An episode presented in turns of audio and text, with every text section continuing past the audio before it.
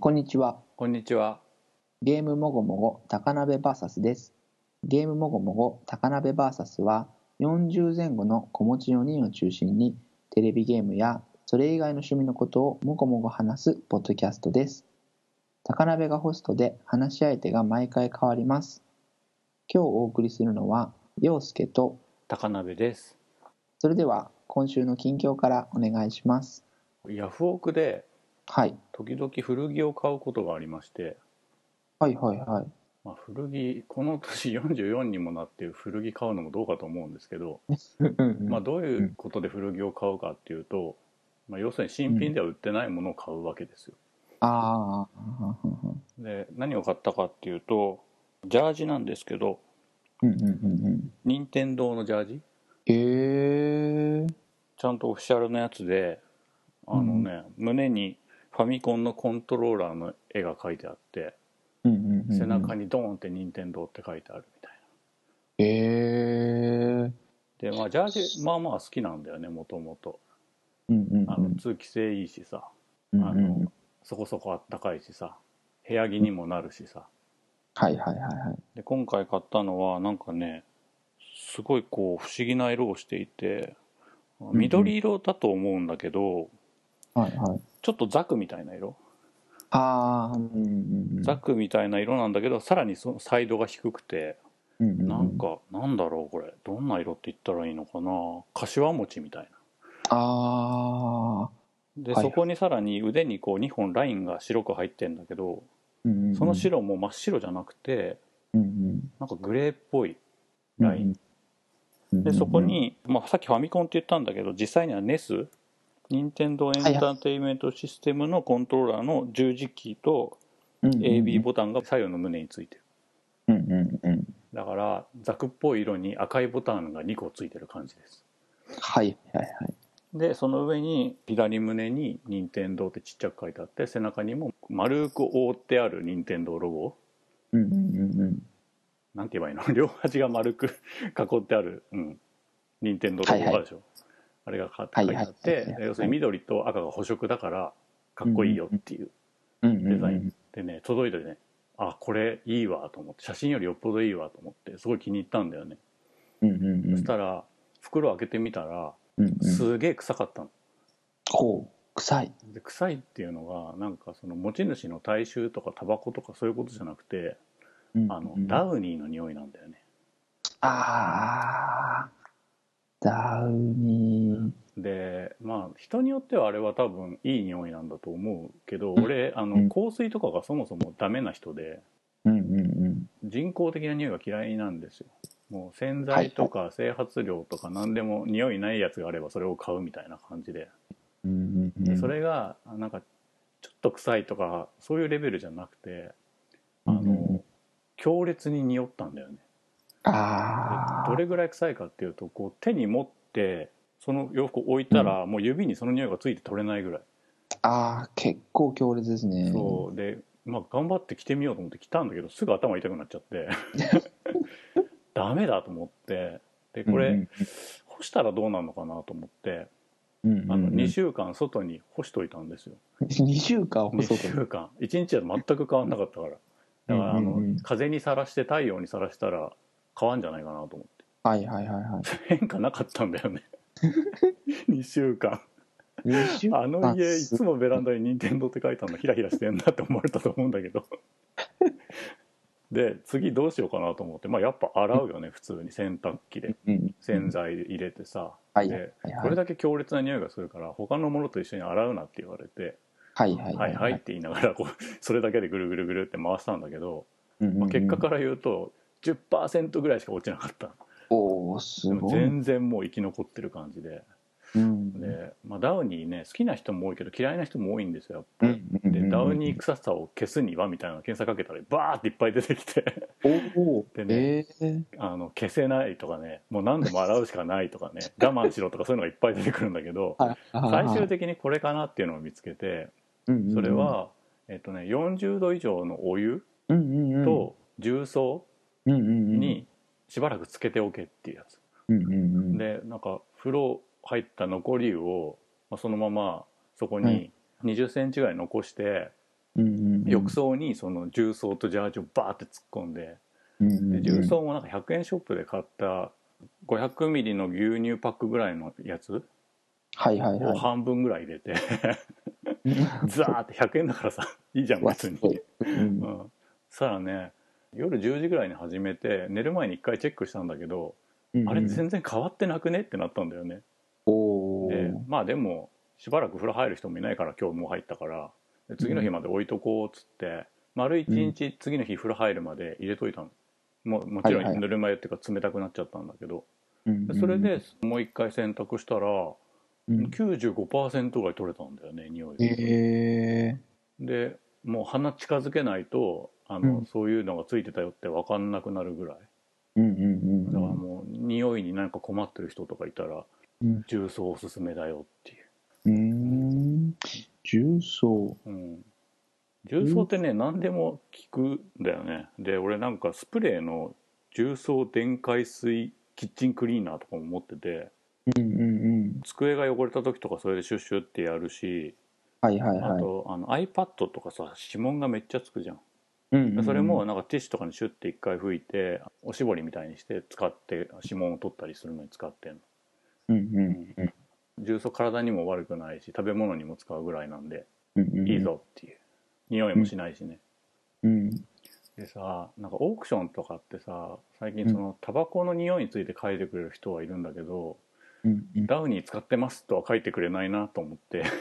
あそうですねねなんかうちの子供の同級生とかも時々何人か遊びに来るんだけどなんかそのうちの一人もねすげえダウニー使ってるっぽくてねああ遊あんで帰った後部屋がすっげえ匂うんだよねあうんで別にお互い何も悪いことしてないんだけど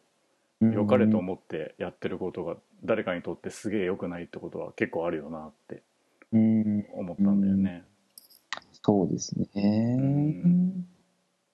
なんかこうスメルハラスメントなんていう言葉があったりしてあとなんだっけヌードルハラスメントだっけ、あそうそうなんかいろいろねうんまあ相手が不快って思うんだっていうことがまあなんかこうあれではあるんですけどうん感じ方をコントロールすることちょっとできないのでうん、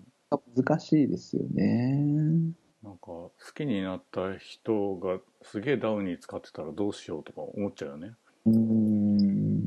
そうですねダウニー以外は完璧なんだけどなと思った ら他のものから徐々にナチュラルなものにこう切り替えていくとかですもんね。うでんさ本当に好きな人はやっぱ一定数いるみたいでなんかねルーさんが言ってたんだけどねあはいの、はなんだっけリセッシュとかさあとななんか匂い消すスプレーあるじゃんいはいはいありますありますれのダウニーの匂い付きっていうのがあるらしうんい、へえだから嫌な匂いを消してダウニーのいい匂いをつけますよっていうスプレーがあるらしいああ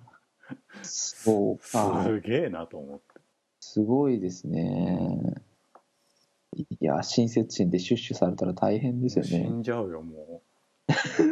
溶けて消えちゃうよ俺ああなんかすごいダウニーシートとかもあるんですねねえああなるほどななんかどっかのあの外国のそうそうアバクロだアバクロンビーはいピッチの、はいはいはいどこだっけなあれ銀座のお店かなんかに行ったことがあるんだけどもうなんかうんうん全部洋服ああいう匂いつけてあるよね、うんわかりますあれもいい匂いなんだろうねきっとね、うんお店もなんか独特の匂いがするお店ねいっぱいありますよねだからそう思うとそれこそまあダウニーもそうですけど僕のイメージですとやっぱ外国の匂いでそうそうそうそうそうやっぱ外国の匂いだからまあ頭痛くなってもしょうがないかなって あーまあねケーキとかが絵の具みたいな色してる国のやつらだからないやまあそうそううんうんそうそう異文化な感じはやっぱすりるよねっていうあれなんかお食事とか気にならないんですかね好きな方結構いらっしゃいますけど食事ご飯とかちょっとこうなんかこう口に入ってくるじゃないですか香りがうんちょっとうってなるんですよ、ああなるよねうんうんうん匂い特になんか好き嫌いあるああ僕なんかやっぱりちょっと儀式めいたことがやっぱり好きなので、うんお掃除をしましたっていう後にお香を炊くんですうんうよ、んうん何の匂いが好き安いお香 でなんていうんですかね虫が死にそうなあの なんということだちょっと尖った感じの虫が死にそうなってなに蚊取り線香的なことみたいなそうそうです煙の匂いみたいななんかちょっとこう安い白檀のお香が好きでああ白檀ね白檀って言ってよもう分でかもなんかりづれえわこうあの高いものはなんかあの煙も出ないようなはいものはこうなんかちょっとこう掃除したぞって気にならないですねなんかちょっとこう最後むせ返るような刺刺さるよなんか刺激がないとうんそうっじすゃそあれを結こ構匂いつけるってことだねううーんどうなんですかね本とかでさも匂い吸わないあうんうんわかりますだから自分の書斎とかでは炊かないです どっちなんだよリビングで炊いて なんか侵入はされたくないんですけどあの儀式めいた感じなんですよ、ねはいはいやりましたよっていうことねファブリーズさんとかもなんかこう、なんだろう掃除して終わったぞっていううん感じで使われることがやっぱ非常に多いらしくってうんとかあのこれをやったから綺麗になったみたいなうんそうそうだからこうなんかだんだん儀式めいてきてるなっていう感じはするんですけどうんどうしてもダメな時は軽く掃除しておこうだけ炊くとうん綺麗になった気になれるみたいうんうな、んうんまあセットだからねそうそ普う段そはういうね臨地療法的 な そうそうなんかちょっとうんなんか自分をどうにか慰めようみたいなところそう精神的にいいんだろうねきっとねそうそうなんですよねでなんかルールを決めるってことの方が価値があってだからお香がないと落ち着かないみた知い ならないもんそんあなるある種の中毒じゃんそんなあそうですねうんそうそうそうだからまあ匂いは多分僕にとってはこうなんかセットであるものでうん匂いそのもののクオリティにはそんなにこだわらないっていうかだからあんまりいいお香を炊くと匂いが取れないんですよねそりゃそうだよでもずっと匂いしちゃうと困っちゃうんですまあよ、古着屋みたいになっちゃうじ儀式として機能しなくなゃんるそのうだで、よね外国産の安いうんちょっと匂いいい匂いかなと思うんだけど鼻に刺さるような感じがあってすぐ匂いが飛ぶぐらいの方がうんうんうんうん機能としていいですよねうんちょっとジャンクな感じでうんうんまあなんか外国のホテルとか泊まるとちょっと匂いついてたりするよねはいはい花の匂いとかうんううんうんそうそうそうそうなかなかこの感覚は共有できないんであのお香好きですって胸張って言うと本当に好きな人からあー怒られそうだなって思うしうん家族は好きなのその匂いうんそうですねあのあなんかじゃあよか掃った除とセットでっていう感じなのであー子供はなんかあんまり気にならないみたいですけどえうんでもなんかちょっと重曹も ね絵に一個あるといいなと思いながー、重ら曹ねあのさっき「重曹いいんですよ」って言ったけど重曹って調べると怪しい偽科学のページがいっぱい出て きてねもうがんから何から全て治りますみたいなねうんもう本当になかなかあれだけ話題になったのにそういうのはなくならないですよならね。ないねん俺はまあ単純にあの掃除用品として使ってますけど、うん、掃除用品としてはあのとてもおすすめですよっていううんうんうん、これなんかあのとはいえ水溶液にすると二酸化炭素が出るんですよね。あそうなん出ないわかんない俺のキッチンクリーナーは液体だけどね、あ本当ですかうん、そうなんかこう炭酸水の元あ違うクエン酸と混ぜるか。重曹電解水ってやつうーんなるほど僕うちはアルコールだなアルコールだとちょっときついし溶けちゃうかもしれないじゃんあーはあはあはあはあまあでもこれもねアルミには使うなって書いたんだけどバンバン MacBook とか拭いてるけどアルカリ性だからかな。かなわかんないけどなんか黒ずむかもしれませんよってああ、そういう、あ、なるほど。酸化する。ん酸化じゃない、アルカリ性だか腐ら。食するって書いてあるうーん。バンバン。使ってますけど まあそんな話ではい。はい今日の本編ははい。 3月3日に発売になりました、はい、任天堂スイッチの話をしたいと思いますはい。いやー、出ましたよ。3 今日収録日が3月の10ち日ょうど1週間前ね、で、ちょうど1週間で、うん、いやー、1週間もう子供と取り合うようにして、そうなんだそうなんですうよ。んもう久々にどっちが遊ぶんだっていうんで、ちょっと険悪な感 じになって見学ってなんかお父さんも遊びたいなみたいなことを言うとうん子供にうん「新しいゲーム機が来たら普通遊びたいよねとかって言われ ていや正論俺もだけど正論かそうそうそうなんかこうそんなやり取りがああってー結局子供もなんかそんな空気だったら別にもういいっつってじゃあ俺もいいみたいななんか女子かしながらですなんか非常にそれだけ魅力的なあーこう多へ分えだというふうに家族の中で、まあ、家族っていうかまあねうちのゲームをやる2人僕とうん、まあ、11歳の息子はうんかなりこうあののめり込むようにしてうん遊んではいたんですけどうんうん結局当日は普通に手に入ってという形だったんでしたっけあ僕はいはいもうあのねなんか前の日に「明日届けるけど大丈夫?」みたいなメールが来てうんうんでそこポチッと押したら黒猫ヤマトのページが開いてはい時はい間指定できるから「そんなの朝早いのがいいに決まってんじゃん」ってこうポチって書いてはいはい午前中に届いた感じでしたね。おーううんんなんか何からお話ししようかなと思っているまあ本体開けた時の感じとかそういうことでいいんじゃないかな。うんうんうんううんん僕も午前中10時ぐらいに近所のゲオさんで予約していたのでうん、 10時に行ったんですけど誰もいなくてあ取りに行ったんだ。あれおかしいなと思ったらその日はちょっと9時オープンだったみたいであああ、えあー、言ってよってなるよね。 ちかと思ってか予約した時になんかビラの1枚ぐらいくれよって話だよね。そうなんですよ当日は9時からですよって言ってくれればいいのに、うんうんまあ、言った悔しかもしれないけどこう夢中で聞いてなかったのかもしれないいね。そうですねいう可能性もありうますで箱もなんか割とコンパクトな感じんうんで開けた時にやっぱ一番驚いたのはこう説明書がうんあのないそうといだうね。か、う、うんん、なんか今までの任天堂の端末できちんとした説明書が入ってないよっていうのはうん、うんうんまあ今何個か端末触ってないものありますけどうんうんどうなんですかねなは初めてかなとあ思ったんですけ WiiU のど時覚えてないけど Wii の時はなんか箱自体にこの順番に開けてこうやってセッティングしろみたいなのが書いてあった気がしてあれすげえ良かったなっていうのを覚えてる、うんううんんなんか2段入ってたんだよね箱の中にで1番のトレイと2番のトレイみたいになっててはいはいはいはいこうこういうふなうにってセッティングしろみたいに書いてあったのがすげえいいなと思ってアップルもなんかそういうさ、箱を開けて体験する順番になんかこうチュートリアルが書いてあるみたいなまやるすじはゃいんはいはいはいはいで、うんまあ世界中で同じ商品売るから言葉がなくてそのうんうんプラモデルの設計図みたいな感じの絵だけで説明してはる、いはいはいうん今回でもそれすらもない感じで箱に書い箱の外側に書いてあったのかな今回はうんうんうんうんうんいやーなんか説明書ないなと思って、ね説明紙書がない全然なかったねすぐねゲーム後のスカイプに打って「うんねえ」っつって そ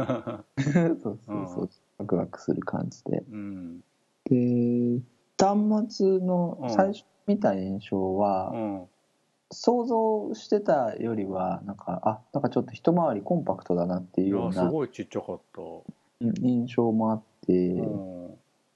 でコントローラーもまあ予想はしてたんですけど、うんやっぱりボタンもコンパクトななんかプチプチしてる感じだったよね、うんうんうんうん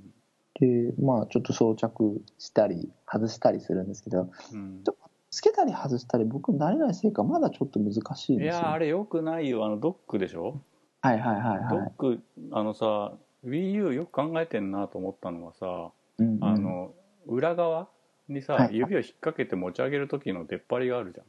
はいはいはゃいん、はでいはい今回すごいこうそれこそタブレットみたいに裏うもんすつるっと真四角なもんだからうんうん持つ時にちょっと怖いよねやっぱねうんうんうんでなんか引き上げる時も結局画面を触んなきゃいけないからはいはいはい毎回指紋がつくんだよねうんうんうんうんうんなんかドックちょっと微妙だなと思っててあはいあのなんか画面を隠す意味がいまだに分かんないっていうさあなんかああの WiiU のドックみたいにひひあのコネクターの必要な部分だけじゃダメだったのかなみたいなのをすごい思ったんだよね。うん、うん、なんかこうコネクターが折れるとかってことをなんか心配してるのかなとかなんかガイドなんだろうねまっすぐ上から入れてくれっていうことなんだとは思うけどうんうんうんなんか子供に触らせるのちょっと怖いわって思思ってしまった。あとはなんかそのコントローラーを両端につけてコントローラーを持って持ち上げるみたいなのは動画で見たりもしていて、ああそういうことか想定してるのかなと思ったりもするんですけどうんコントローラー持てば確かに画面に指紋はつかないねうんうんただなんかその設置する場所とかにもよるし、なかなかこうどどこに置いたえっと、テレビの、まあ、ちょうどこう裏側になるような場所に少し裏に置いたんだ なんかこの間なんだっけ、インスタグラムかなんかに上げてたけどテレビをすごい壁側にピタってつけてなんか高くなる台みたいなのつけてたよね、あそうそうそうあの壁寄せスタンドっていううんうのんがあって、んでテレビは一応今それを、えっと、リビングのは使ってるんですけどうんリビングのテレビはもうそれをシンプルに使うっていう理由でうんうんゲーム機はもうつなげないようなそ状っか態そっかそう言ってたね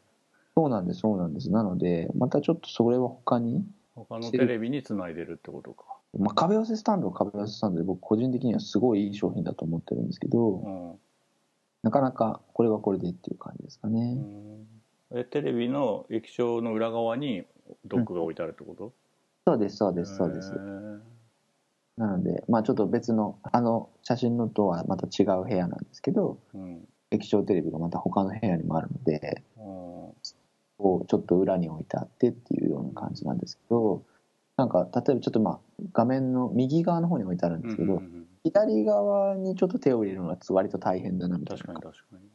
だったりしてただテレビの前に置くのもちょっとおかしな話そうだなんだよなんかでもさ一番最初にスイッチレビュー動画みたいな時はさ、まあ、象徴的な感じでテレビの前にこうはいはい画面をこっちに向けるみたいな感じで置いてあったけどそしたらテレビ画面が邪魔じゃんみたいなさそうなんですよねで俺今ね32インチのテレビを使ってるんだけどうん32インチと同じぴったり幅のテーブルの上に置いてるんだよねはいはいはいはいで両端にちっちゃいスピーカーが置いてあってうんうんうんまあそれ自体はもうすでに画面にややかぶってるぐらいの感じなんだけどうんうん今回さドックが上向きにしか抜けないからさあああうんうんの棚みたいなところに入れるわけにいかないわけ例えば360とか PS4 みたいに奥まったところに入れるわけにいかないから結局上が空いてなきゃいけないってことでどうしてもテーブルの上に乗せなきゃいけないってなって。うんうんうんだからなんて言うんだろうテレビに対して直角に縦に置いてるっていうか、はいはいはいはいはいロゴが隠れる感じに 置いてますね、そっかそうそう USB がこっち向く感じでスピーカーの横に並べて食パンみたいな感じにうんうんうんうんトースターみたいな感じに思われてる、はいはいはいはいううーんんだから余計その掴んで持ち上げる時が縦だからちょっとやりづらいみたいなのがあるんだよね、そうなんか今設置場所意外としっくりこないなってそうで紹介動画みたいに仮に真横に置いたとしても今度 USB の位置が横になるからうんうんうんそれはそれでまたコード入ると気持ち悪い感じになるしうんうんあ結局縦なんじゃねっていう気が今はしてるはいはいはいはいはい。なるほどな。それかなんか今あの無印良品とかのあの壁につけるような飾りとかあああるねなんか画鋲みたいなやつでしょ花とかそうそうそうそうそうああいうのかなとかなんか今いろいろまあでもこさこうドック刺す時にある程度上から力がかかるからさ力かかるところにそういうのは置いちゃいけないんだよきっとあうそうかそうか、うんそうですね落っこちたらちょっと確かにショそうック、怖いよショックでかいよ、うん、うんそうあのコントローラーの付け外しはどうですか付け外しはねあの俺あんあんまね現実問題付け外しをしてなくてですね、うんうんあの1週間経ってってことなんですけどはい据え置きモードって使ってるんだよねテレビモードっていうのかな、はいはいはいでコントローラーはあのカシャってはめるやつ犬みたいになるやつ なんていうんだっけ、はいあはジョイコングリップでれあすジョイコングリップっていうのに挿して、まあはい要するに普通のゲーム機みたいに使ってるうんうんうんうんうんで、うん、まあちょっと話があっちこっち行っちゃうんだけどさそのジョイコングリップっていうのがさうんうんあの充電ができないじゃないはいはい、できないです、できないです。で、本来のコンセプトとしては家でやってたゲームをそのまま外にすぐ持ち出して続きができるっていうはずなのにうん、家でうん目いっぱい遊んで本体を抜いてそこにカシャってコントローラーさして持ってったらコントローラーの電池がないみたいな話になるじゃないはいはいはいはい。それはおかしいなと思ってその充電できるジョイコングリップを慌てて買ったんだよねはいはいはいはい。そしたらなんかやっと完成した感じになってうんうんうん、普段は USB からそのジョイコングリップで充電しつつドックに刺さってる方には何もジョイコンがついてないっていう状態はいはがいデフォルトに今なってるんだよねうんうんうんだからなんか充電できるグリップを買ったんだけど別になんかすごい機能が足されてるわけでも何でもなくてその USB-C の穴が開いててコードが1本ついてるだけなので、うんまあ、どんだけその3万円に収めるために最終的な微調整をしたんだろうっていうああーあの確かにうん、あれがついてない意味が全く分かんないのでうんうんうんうんそうか単純にやっぱグリップのゴミが1個増えたんだよね俺は。りうんうん うんまあそうですうん、なんか別にさなんか LED がついてるわけでもタッチパネルがついてるわけでもスピーカーがついてるわけでもなくて単に充電のコネクタがついてるだけなんだよ、500円もも変わんないよね絶絶対うんうんうんうんうんうんあれってバッテリーがついてるわけじゃないんですつよいねてないついてないどうなんだ充電ポートがついてるだけああそうなんだでまあ厳密に言うと成型色のプラスチックが付属してるやつは真っ黒だったけどうんうん充電のやつは半透明になってます、ああまあお値段はって感じですね変わんないよねだから多分いや絶対つけたかったはずだと思うんだけど、はいもう最後50円100円を削んないと収まらないみたいな話になったんだろうねうんうんうんだからまあそのうち量産効果みたいなのが出たらこっちがデフォルトでつくことは考えられるかなとはいはいはいはい思っております。なるほどな本当は僕ちょっとプロコン欲しかったんですけど、うん結局まだ買ってないあんで買すってないんだ。そうなんうでんすよ、俺も変わってない。うん、触ってみたかったんですけどねうんいやなんかデフォルトのでまずちゃんと慣れた方が先かなって思って、別にプロコンいつでも買えるし。はいはいはいはいうんいやなるほどな僕あの結構つけたり外したりをしててまあもちろんこう子供と取り合ってるっていうのもあって、はいはい僕は自分の部屋でやったりうんうんなんかそういったこうつけて、うんえっとあの僕はちょっと充電グリップ買ってないのでジョイコンのグリップにこうつけたとかっていうので、うん外す時に、コントローラーのその外すためのボタンを押してうん動かすんですけど、はいはいそれをこうどこでどうやって支えるのかがやっぱりちょっとうまくいかなくて、まあいつもドキドキするんですあねーちょドっとキドキはするよすごい。うんうんまあ慣れればこれ大丈夫なのかなと思いながら、あ俺とかは手がでかいから多分その画面の部分を上下で左手でガシッて持ってあー右手でボタンで右のグリップを抜き今度右手で画面をガシッて持ってから左手で左手のジョイコンを抜くみたいなことをやると思うんだけど、うん多分すげえ指紋つくよねうんうんうんうんそうそう気象の画面ごっと持てないなんかこううんテープ感みたいなものもあったりして、うんこれ難しいなと思ってうんみんなどうしてんだろうなってなんかあんなにこう、ね、プレゼンの動画とかでシャッシャシャッシャやっててましたねああんまり簡単にても困るんですけどねあーうんもう何ボタンを押せばシュッて落ちちゃうぐらいの方がいいってこと、逆に摩擦がないぐらいの方がそうなんかこうスッと取れてもよかったのかなとも思ったりもしたんですけど、とはいえまあーあねそう遊んでてつるっと行かれても困るし、うんまあそれを心配してる人は発売前には結構いたよねなんか遊んでる最中にスポッて真ん中だけ落ちたりする事事故が起きないかってうんうんうんうんうんうんそれは大丈夫そうですもんねそうだ確かねに、うん、まあそこの摩擦で締まってるってところもなんか将来摩耗してグラグラしないかなっていうのもちょっと心配であああんまり抜き差し抜き差ししたくないなってうんうんうんうん思ってる、まあ、陽介んちなんか2人遊ぶ人は必ずいるんだからもう差しとく用のやつと手元で使う用のやつとジョイコン2個ずつ買えばいいじ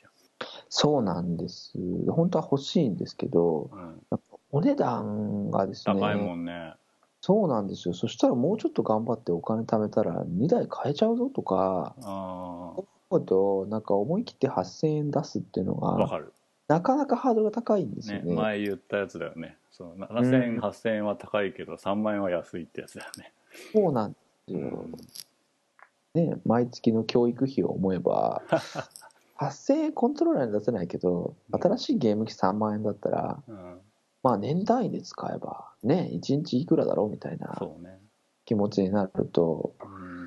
うん、 2代目案もあったんですけどあの妻にもう何を言ってるんだお前はっていう感まあじでです、も俺初代の DS 買った時は発売日2台買いましたからねあああれ3万円だもんね合計ね、うんうんうん、ああでも3万円はやっぱ3万円はギリ我慢して買えたとしてソフト2本買わなきゃいけないからそれがしんどいんだよな、そうそう。だからこのアカウント制度とかも、もうちょっとこう、機能してもらえたりすれば、ね、家族アカウントみたいにできたらいいのにねうん、うん、 iTunes そうするの、とちょっと、ね、あのダウンロード版も高めのままでもいいから、うん全然2人で使えるんだったらお金出すよってうん思うんですけどね。うんまだちょっとその辺グレーだもんねグレーっていうか多分、 あの2本いるんだろうと思うけど99%はいはいはいはい。そうなんかいろいろこう、話があっちゃこっちゃ飛んであれですけど、うん電源を入れて、うんまあ、初期設定も非常に簡単で、そうだねまあ、なんかよくできてるな。うんもうすごいそぎ落としてるよね今うん。アップデートなんかもこう、非常にこう、トントンと回お進んで、ーうんメニューもね WiiU に比べたら随分シャキシャキしてはいはいはい。 PS4 にやっと迫るぐらいの感じになってうん。良いねえー画面も思ったよりはなんだろうななんか解像度とか数字で見るとうん他の端末に負けちゃうんじゃないかなって思ったりもした 720p だよね確かねそうそうなんか全然体感では全然あおあそうだね iPhone とかのレティーナとかに慣れすぎちゃったからそれでもギザギザすんのかなと思ったけど、まあ大丈夫だったね、うん、 Kindle のカラーバージョンとか見てるぐらいの感じのはいはい気は持い、ちには、はいなった、うんうん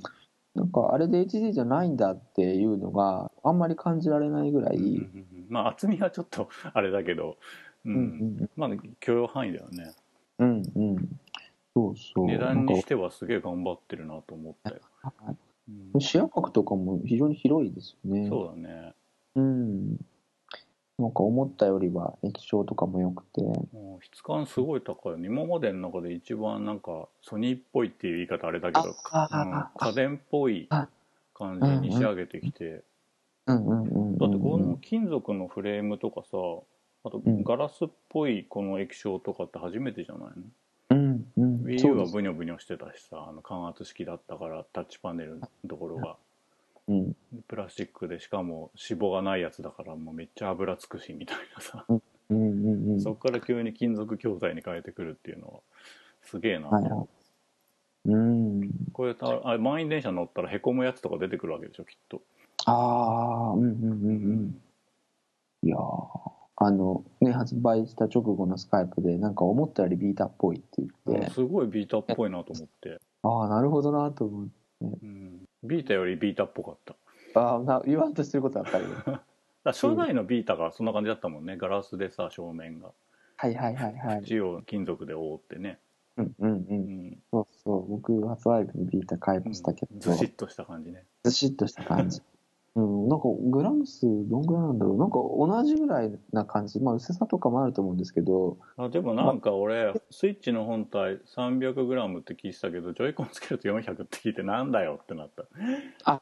あだ iPad mini より重いんだよねコントローラーつけると、はいはい、まはあ、い、でも厚みが1センチちょいぐらいあるから厚みから想像する重さとは結構ジャストでんそういう意味で、は iPad mini の方が体感的に重く感じるうんうんあのうん薄いからはいはいはいはいぎはっいちり感があるっていうか、うんうんまあ、そういう意味ではまあ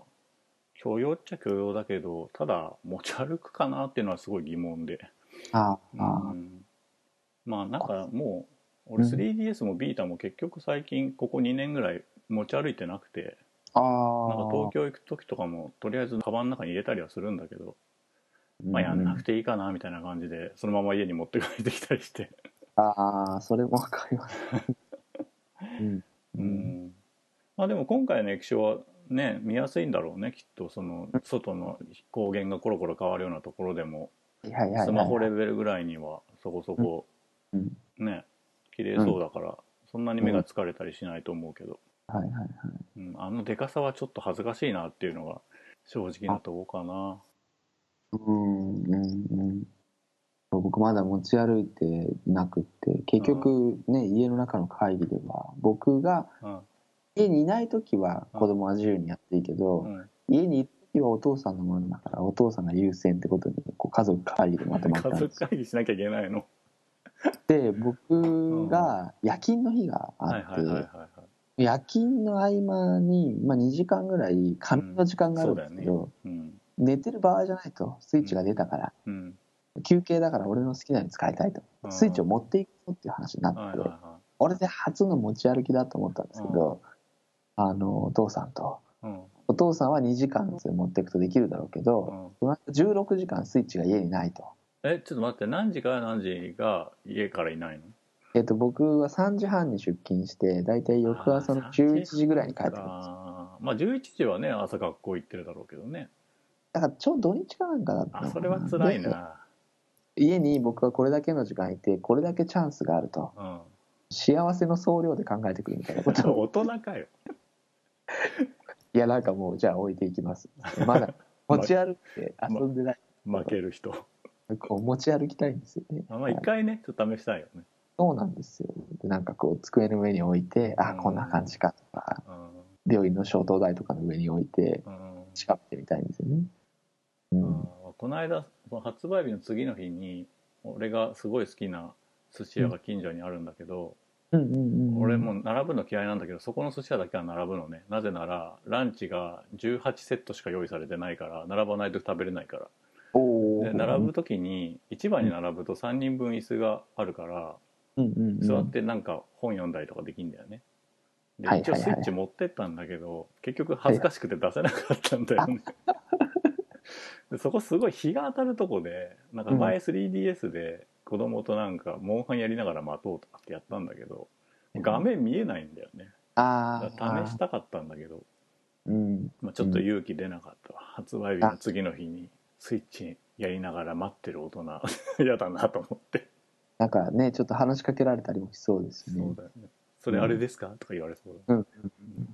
ええまあって てへへってなるしかないもんね。そうですね周りは誰か買った人とか買いたいって言ってる人とか関心を持ってる人いた？割とですね病棟の中でそうですねスタッフ30人ぐらい病棟の中にいるんですけど、うんえっと、2人ぐらい、まあ、なんかお子さんにちょっと買ってあげたんだってすいうご人いよがね。と、あともう一人は予約の時から、まあ、今日予約始まりますねみたいなことを言っていてう、ん。まあ、ゲームとかやりそうですけど、うん。まあ、別にそんなに熱熱心な感じではない方なんですけどうん。そうそうそうなんか意外だったなっていうあ感あじじゃあなんか普段ゲーマーじゃない人にも多少刺さってる空気が感じられたってことかそな。うそうですなんかだから売れ行きも非常に好調みたいですもんねうんなんか Wii U より全然っていう。しかもなんか歴代の任天堂ハードで一番初速が早かったっていう。あそうなんだうんうーんだってなんか Wii を超えたとか言ってたよ初速は。 Wii 超えるっていう Wii のは超えて Wii スポーツも超えたって言ってたよゼルダがえー、分かんないけどね初速だからねはいはいはいはいまあ w e スポーツ結構こうじわじわと売れ続けたっていう感じですよねうんどっちか作ったハードの数よりも需要の方がまだ多いからさうんうんまだ何とも言えないけどでもまあ WiiU よりは確実にいいし WiiU と Wii の間には10倍ぐらいの差があるのではいはいはいはいうんまあ何とも言えないけど俺はあの WiiU の2倍ぐらいしか売れないんじゃないかなって今んとこずっと思ってるからあーでもそれよりははるかに手応えが実際あったってことなのかなって今はうんうん感じていてうんうんでも子供のところはねいまだにやっぱ発売日過ぎても買ったって人が一人もいなくてあで、まあ、あ会社はゲーム会社なんでまあうん12割の人が発売日に買ったかなっていうそれでも12割なんですね買った人の箱のピラミッドの写真がなぜかスカイプに流れてきたりとかして もう意味わかんないと思ってなんだこの会社と思って12割ぐらいでしたねへえー、まあやっぱさソフトがねゼルダしかないっていうのとゼルダって万人のものではないのであああのゲーム好きな人は好きだけど例例えば、ゲーム好きな女の子はみんなやるかっつったらやんないし家族持ちがみんなやるかっつったらやんないのであどっちかっていううとやっぱ海外の反響の方がすごくてもうんう任天堂って言ったらイコールマリオじゃなくてゼルダって人の方が多いんだよねと、うんうんうん、アメリカとかヨーロッパには、はいはいはいあいつらの熱狂っぷりときたら本当半端ないって感 じ、うん、いつ ら。うん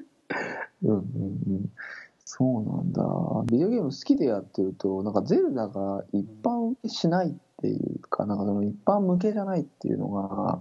あんまりよくわからないですあよね。ーだからさなんて言うんだろうなんかドラクエとかファイナルファンタジーの方がやっぱね売れ行きっていう意味ではちょっと一個上を行ってる感じはするよねその大衆っていうことに関して言うと。あうあん前回ね FF15 の話もしましたけど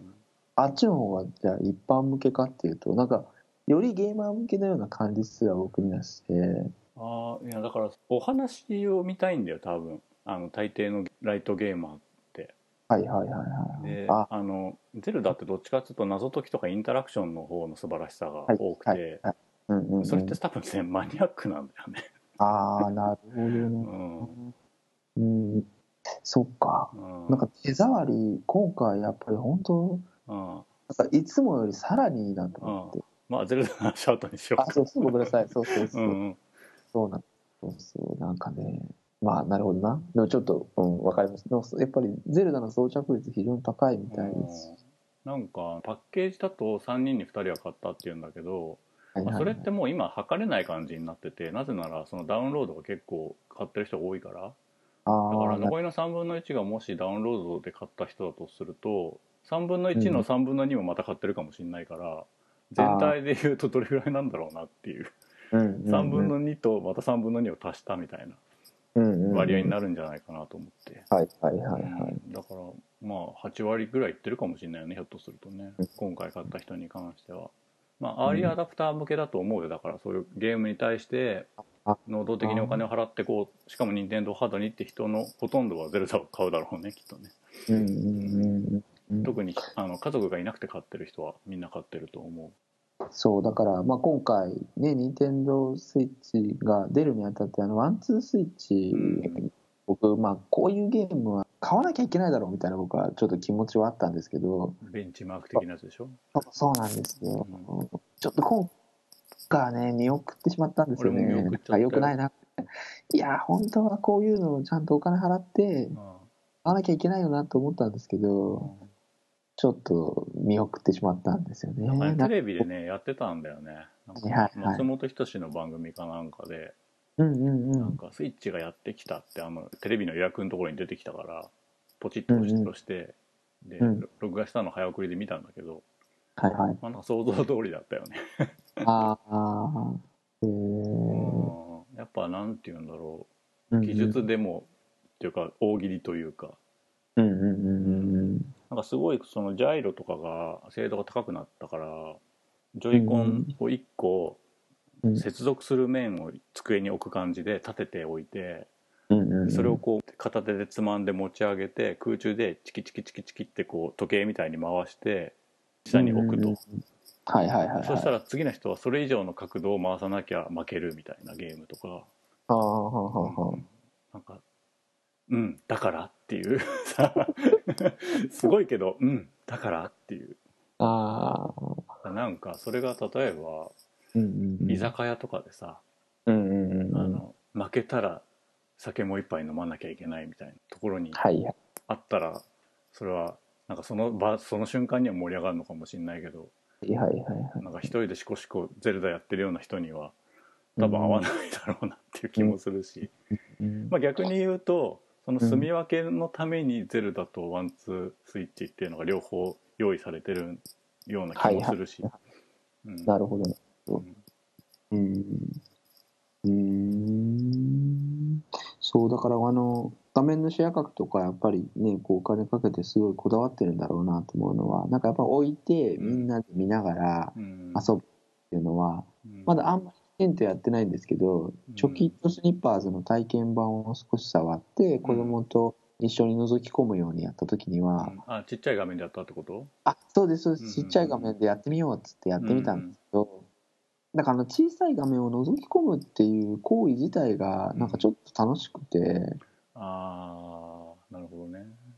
あ僕あのーサイズ感は同じぐらいなんですけど任天堂全然公式のものじゃないんですけどうん Wii に接続してうん直に接続してやる、うんうんうんその解像度の低いモニターを持っうて、うんそれを覗き込みながらスマブラをやってたんですよんね、ちょっとでもあのワクワク感みたいなのってやっぱ非常に楽しくっておー子こうインディーのミニマムなソフトとかでも対戦ローカルでやると楽しいけど、オンラインでやるとそうでもないみたいなゲームがああはいはいですけどはいなんかそういうローカルのゲームができたりうん地味なベルトスクロールアクションとかでもなんかマルチが楽しいかなみたそういねな、 2D とかはいいよねなんかそういうのがなんかいろいろありそうでうんうんゲームやろうぜっていう体験がうんなんかで少し変わってくれるのかもしれないなとかうん出てすぐあ後ろのスタンドを立てた時からなんかちょっとワクワクするなってあーまあ選択肢がすげえ増えたことはいいなと思ったんだけど、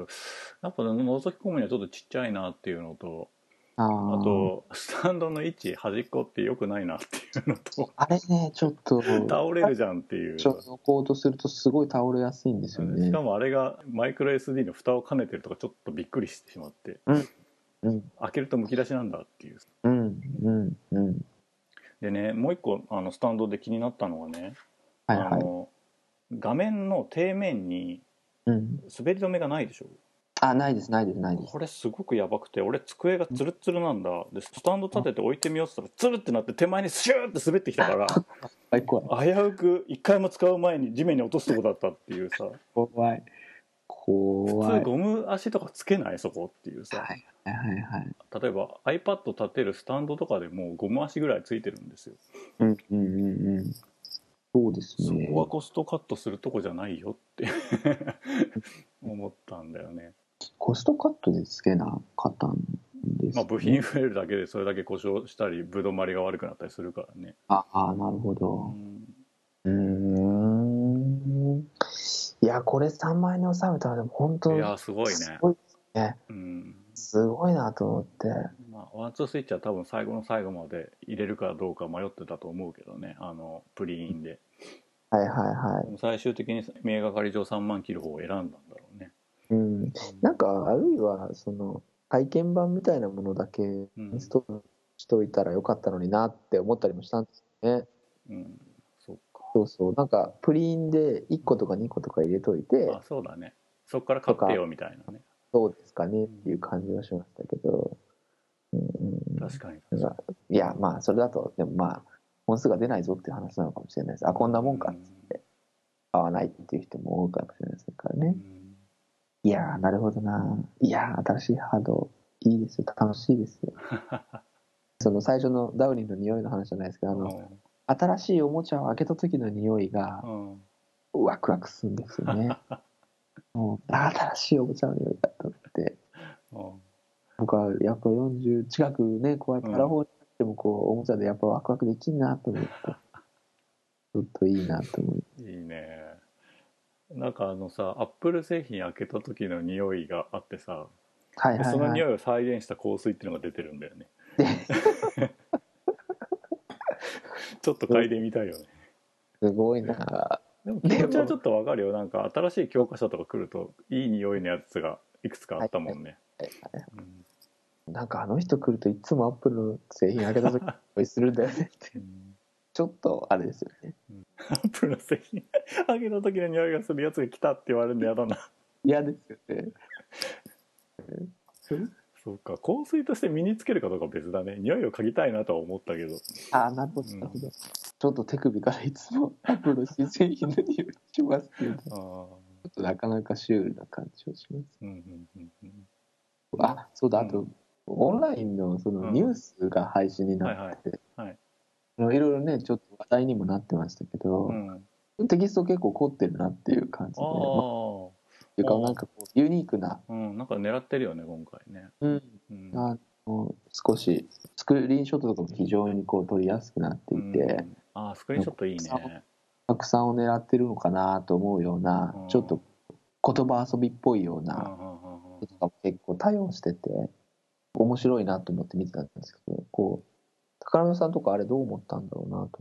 スクリーンショットの機能に関してはもう PS4 より全然いいなと思っててで撮ったのがシュッてちっちゃいアイコンになってファッて消える感じとかもすごいなんか iPhone みたいではいはいはいはいいいなと思う一方で、うんうんうん俺今すごい憤ってることがあって、はいはいまあ、さ先にあのゼルダで言おうと思ってたんだけどあの、うんまあ、ゼルダってささっきも言ったけどそのインタラクションとか謎解きが楽しいしはいはい自分で気づくことが楽しいじゃないですか。はいはいはいだけはどいさこんなの見ちゃったんだよねみたいなもう初めて見ること自体があの料金に含まれてるものが大量にツイッターとかに流れちゃうんだよね。はいはいはいはい俺は例えばポッドキャストとかでこれからゼルダの話をしますって言って聞きに来る人っていうのはゼルダの話を聞くよって覚悟で聞いてくれるからネタバレしてもいいと思ってるんだけどはいツイはいッターは別にこれからゼルダの話をしますとは言わないじゃない。はいはいではいそこでいきなりそのビジュアルで自分で体験してないことをさ見せられるとさうん超ムカつくんだよね。あでなんか俺映画のネタバレとかは割と寛容なの。なぜなら映画の画面でそこに貼られてないかーあーなるほどなるらほど文字だから。うんうんうんだけどスクショが貼れますよって公式にやっちゃうとさうんうんうん特にゼルダだよねそうですね一番やっちゃダメだわと思ってうんうんうんうん特に今回解放がさ謎に対する解放が複数存在するように作ってあるからはいはいはいはい自分がやってないことを見るのがすっごい嫌なのよ、ああなるほどなるほどうん、1個しかなかったらねうんそれはただのネタバレなんだろうけど、うんうんうんうんなるほどなまあ、ー機能としてはすごいいいんじゃないうんうんでうんもゼルダはちょっと考えてって思うだけうんうんううんん PS4 とかはなんかこう録画禁止期そう間そとうかそうそうなんかムービーとかになるとねって結構ありましたよねあちゃとんなんとかなゼルダでいうとさ爆弾で開いた穴の中に宝箱があるみたいなシーンだけうんあはいの禁止になったりするみたいなのがナックとかにも入ってたけどね、はいはいはいはういんうんそういうのやってもいいと思うんだけどね、まあ、たあだー動画配信も OK にしちゃってるからさ任天堂はゼルダに関して、うんうんうんそまあ、うそかこは公式に OK なんだからお前にとやかく言われる筋合いないよってことなんだろうけどね、 SNS なんか僕自身がこうあの見ることから少し離れたのでうんなんかちょっとあなるほどなと思いました今、うん、僕も何枚か入りましたけどうん、そうっすゼルダだけはやってほしくない、なるほど、うんうんうん、だってそれはさプロンプトのあの記念写真を貼るのと意味が違うもん全然ああ 確かに確かに、ううん、そうですねそう 3DS とかの、まあ、WiiU にもありましたけどあれなんかソフトごとに区切られてうん、アップできる機能は、まあ、もちろん Twitter にもアップできましたけど、ソフトごとのコミュニティみたいなのありましたよねミクシーみたいにミーバース、アミーバースうんミーバース、うんだからそういうことだったんだろうなって逆に思った、そのツイッタなるほーどねミーバースをもう、ね、やめたりとかしてるだろうと思うけど、うんうんううん、んああいう、まあ、ある種のクローズドで見たいと思う人だけが見に来るってあいうとこは任天堂側ができることなのかどうかはよくわからないけど付箋のメモ書きみたいに蓋ができたらいいのになって、うあああなるのほ画ど像をタッチしないとうんうんうんモザイクが取れないみたいな感じにしてくれたら、はいはいまあ、全然別に誰かが配信したいことを俺は止めることはできないからさただうん見たくない権利もこっちにはあるじゃんうんうんうんうん突然見たくない権利っていうはいはいはいなんかはい俺側のスイッチでもいいけど発信する側のスイッチでもいいけどなんかそういう画像に蓋をする機能みたいなの欲しいよねって思った、うんうんうん確かに確かにうんうんまあねそうですねうんまああそれは SNS の問題にもなってくるのかもしれないですけど、うん気軽に配信ができるってことがやっぱりそういうこうことをどんどん生んでいくんですね。うん本当ゼルダだけかもしれないねそんなことを感じるのは。だからあもうちょっとその要するに今買ってない人たちにとってはそれがフックになって購入につながることもまあ否めないとは思うんだよね。ああなるほどなるほど。うんうんえーそんなことできるゲームなんだ面白そうって、うんうん。まあ、それは別に一つの健全な流れだとは思うけどはい。お金を払った身としてはちょっとなんか身を切られる感じですよっていう、うんうんうんうん。確かに確かうんなんかこうハンバーガー食べようと思ったのに牛肉の部分ちょっと取られたみたいな感じに。一番美味しいとこですよね。。そうん。ちょっと悔しいですね。あとは本体で。本体ねあのさっき2代目の話出たけどはいはい。これだいぶ考えがまとまってきてうんやっぱね、今年の年末ぐらいにね新しいスイッチ出ると思うあであ。それはどんなのかっていうと4月と、まあ、6月か7月に最初に「マリオカート」が出てその後スプラトゥーン2」が出るでしょはいはそうすると2い。代目欲しい人はたくさん出るはずなんだよねでその時に今の3万円のスイッチを買う人は一定数いるんだけどそこから先伸び悩むと思うんだよねはいはいではいはい年。末商戦に向けて多分パーティーゲームもう1個ぐらい出てはかいつは安いやつあ安いースイッチっていうのが出ると思うんだけどその安いスイッチっていうのは何かっていうとうん据え置き固定のスイッチ画面がないスイッチとうんうんあとうんコントローラーが外れなくて Bluetooth が入ってないもう固定型ではいはい。機能を絞ってる携帯用のスイッチのどっちかか両方かが出るんじゃないかなと思ってコントローラーが外れない、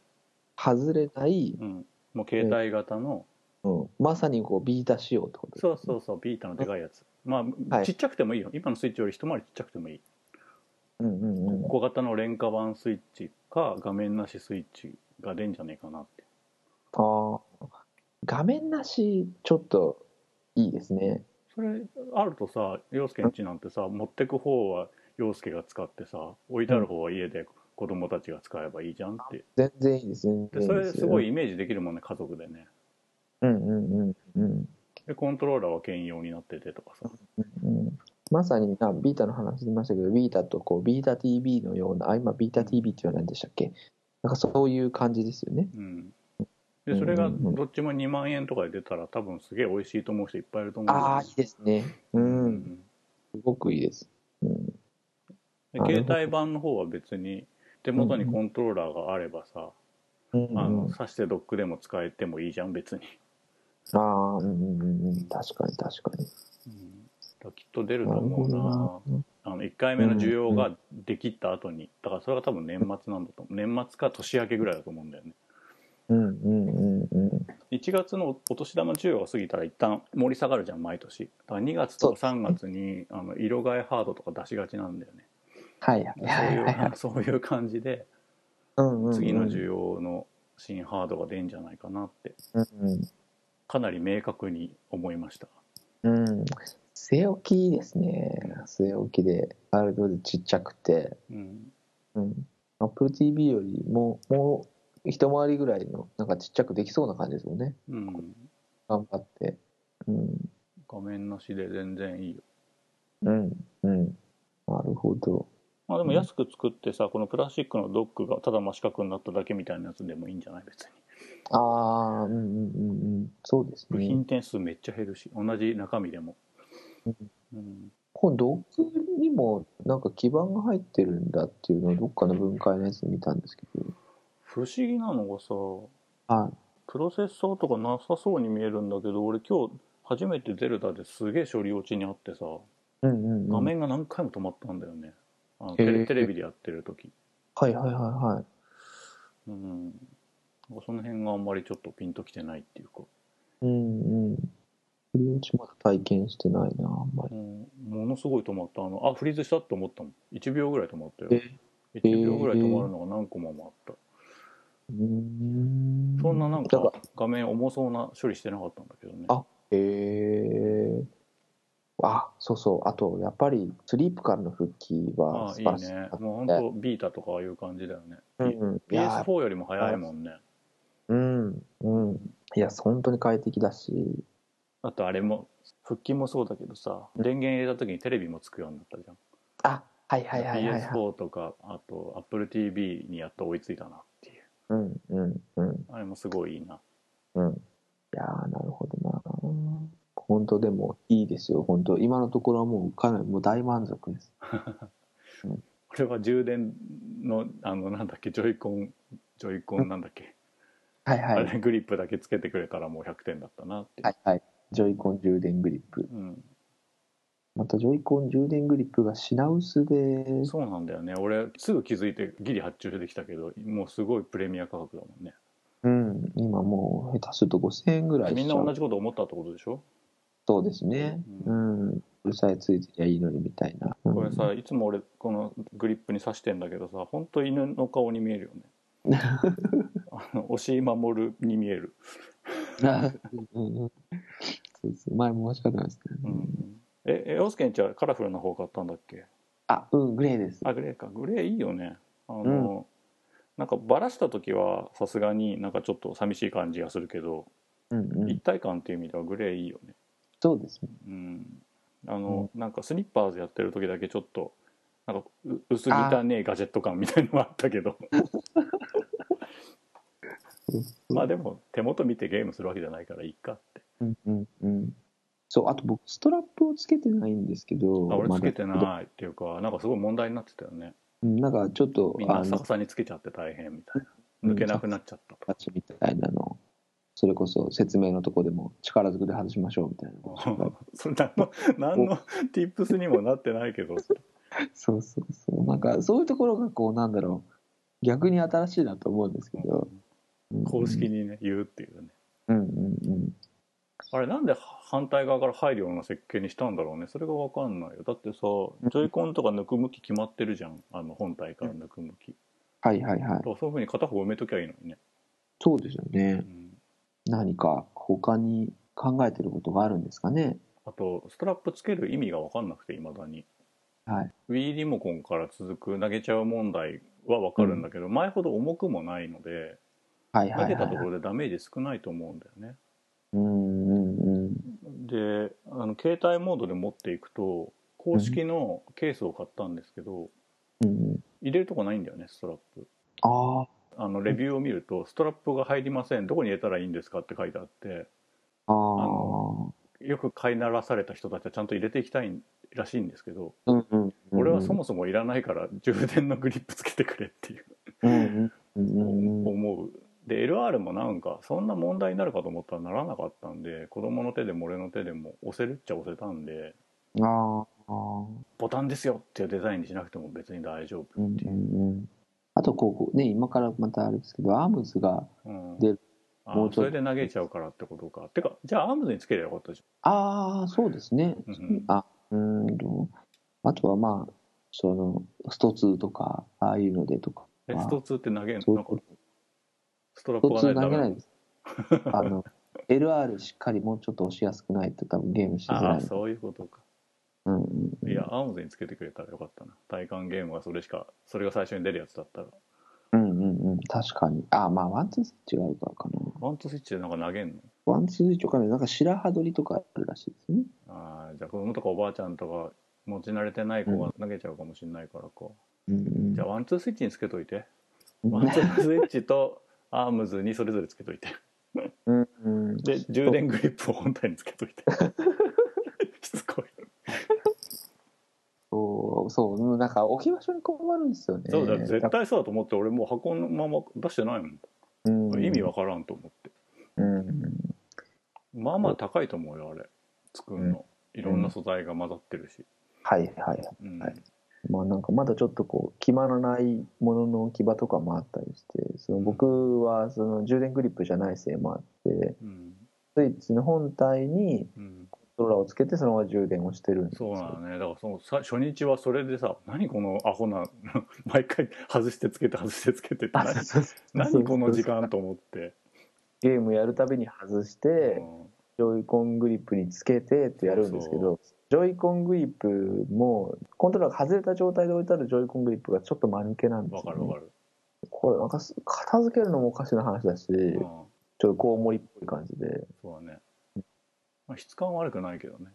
うんうんなんかこうちょっと置き場所に困ったりしてだからうちはもうほんと PS4 みたいに本体から USB ケーブルがビョーってなってその先にゲーム機っぽいコントローラーがついてる状態がデフォルト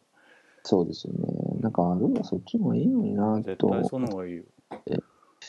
まあちょっといろいろまた落ち着いていたところでうん検討かなっていう感じ定価で買うのが難しいよねうんいつからなんかそういうプレミア価格 OK みたいな流れになってきたんだろうね普通の店とかも絶対やってるもんなああだっていまだにさミニファミコンさ定価で買えないんだよ、ああ通販だとうんうんいやーなんか世知辛いです ねうんうん楽しくゲームしたいなうんう知らない人にお金を払わないといけないっていう感じはちょっと悔しいんでた、だね、うんう、ん公式サイトで早くまた再販してほしいなっていう感じですけどうんまあでもなんか毎週出荷しますみたいな感じらしいけどね本体に関してはもうまあオオプションはどうかわかんないけどうんうんうん。今日もなんか HMV とかで普通の値段で明日発送のやつ売ってたらしいよそうなんですね。前、任天堂スターを全然見てないんですけど、こっちはやっぱりないんですね。あああの色替えとかのやつ、はいはいはいまあは今やいっ。ぱみんなに流した方がさ先かなと思ってあと発売日の直後にはい一旦再発売してたらしいけどねすぐなくなったらしい、はいはいはいはい。まあどれぐらいゼルダだけで引っ張れるのかわかんないけどたくさん売れたらいいなとは思うねうんうんう。うんんはい。そういえばさ HDMI はどうなったんテレビ2台あるから全然問題なかったってことあ、そうですね。結局、結構いっぱいのところは、もうちょっと、もう外して、うん自分の部屋にあるテレビにつなぎ直そうと思ってつないだので、うん、 HDMI が3つあるところで、うん、 PS4 とスイッチと Mac mini をつなぐっていう、なんかいろいろ考え組にてテレビに繋がってんの、自分の部屋にしたので、うんでここを Mac mini につなごうって言って Mac mini につないだりしてな、えるまほあど、テレビで今カチカチやったりすることがあるってこそうですそうですそうとへです、えまあなんかいろいろセットトップボックスにしようかなと思ったんですけどいや Mac つなげば何でもできるんだろうみたいなことに気がついてなんかそうしようと思ってそういう HDMI じゃなくてもつながるよね DVI とか、えあえはいはい、うん、うんうん D サブとかなんかいろいろつながると思うけどはい、うん、またちょっとテレビのモニターのはちょっといろいろそういう端子があったりなかったりとかっていう問題うも、んいや足んないよねあの俺も結局 WiiU 外してないしプレステ3プレステ4で3つ埋まっててうんうんでうん AppleTV と360が他にあって360はもともと D 端子につながってるので HDMI 関係なくうんうんうんじゃあ AppleTV ってなっちゃうよねああうんうん俺的にはセレクター買うのはなんかちょっとまだ躊躇しててああそれそれなんでなんですかわかんないやっぱセレクターより前にその HDMI1234 で切り替えるのさえ嫌なんだよねそもそもああなるほど、あとあれが効かなくなんじゃないあのうん何本体から電源入れるとテレビがつくっていうのは効くのああいやわかんないで多す分ね効かなくなると思うんだよね、うんうんなんかダメっぽい感じはしますよねそう考えると WiiU とプレステ4は直につないだとしてセレクターにつなげられるのがプレステ3しかなくなっちゃうからうんううあんま意味ないじゃんみたいになってくるし、まあそうですうね、ん、うんうんいやーもうモニターもう一台ですかね本当だよね、うんうん本体についてはそんなとこですかはいはいじゃあ次は、はいえっと本体と同時に発売になりましたはい「ゼルダの伝説ブレス・オブ・ザ・ワイルド」について話し合いましょうはいやりましたやりました僕あの最近なかなかゲームに取り組む時間がなかったんですけど、うん今回はそこそこやらせてもらったと思っそてこ そここってこなんだ1週よ間ここ一週間でうんあの合間を縫ってうん結構できたなと思っていて、うんそうそうまだまあもうちょっとやりもうちょっとやりまだまだやどりれたいぐんらいでやった56時間すそうですなんか結構寄り道しながらだったりするんですけど、うん多分10時間ぐらいはああや本ってはいる当本当すごい忙しいのにねうんうんそうそうそんな中俺なんか忙しくないもんだからさもうほとんど一日中いてさはいはいは多い分20時間ぐらいやってると思う1週間で、素晴らしいですねうん、どうですか手触りというかああすごいねもう感服しましたねうんうん俺ねあの出る前にすごいいろんな不安とか心配とかあって、はいそはもそも俺ゼルダ好きなのかなってこう自分の新人を疑うところがあっていおうおうおうで一旦ね一番盛り下がったテンションとしてはねうん俺多分ゼルダ好きじゃないなっていうところに行き着いてたんだよねへえでそれはなぜかっていうと結局のところうん俺が好きなゼルダってうんうんスーファミの「神々のトライフォースと」はいはいえー時のオカリナ」にどっぷりハマったってことうんうんうんでそれ以外はその残りがを嗅いでいたに過ぎないってことに気づいちゃったんだよね自分ほうでほうほうほうほだから今う回んそのリブートみたいなことを感じてるけどそれがうまくいかなかった時には終わるなって思ったんだよね、ああそしたらすごいの来たぞっていううんもうあの神々のトライフォース時のオカリナのこのジャンプの幅に対してその先につながるものうんっていうのがドンーンってきちゃったもんだから、もうちょっとこう全身の毛穴が開くみたいなああ素晴らしいですね毛穴が開くそんな感じになってますよ。うん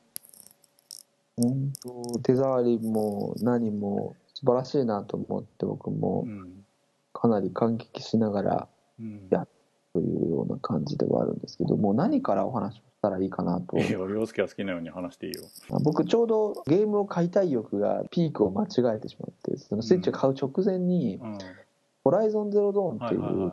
PS4 のオープンワールドの機械の獣たちが出てくるみたいなゲームムなんですけど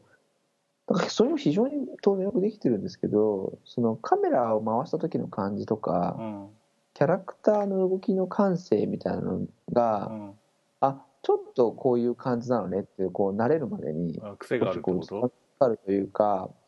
そこまで癖はないんだと思うんですけどあの、うんあこういう感じのゲームねみたいな洋芸ねみたいなこと、あそういうこう感じ手触りみたいなものがあったんですけど、うん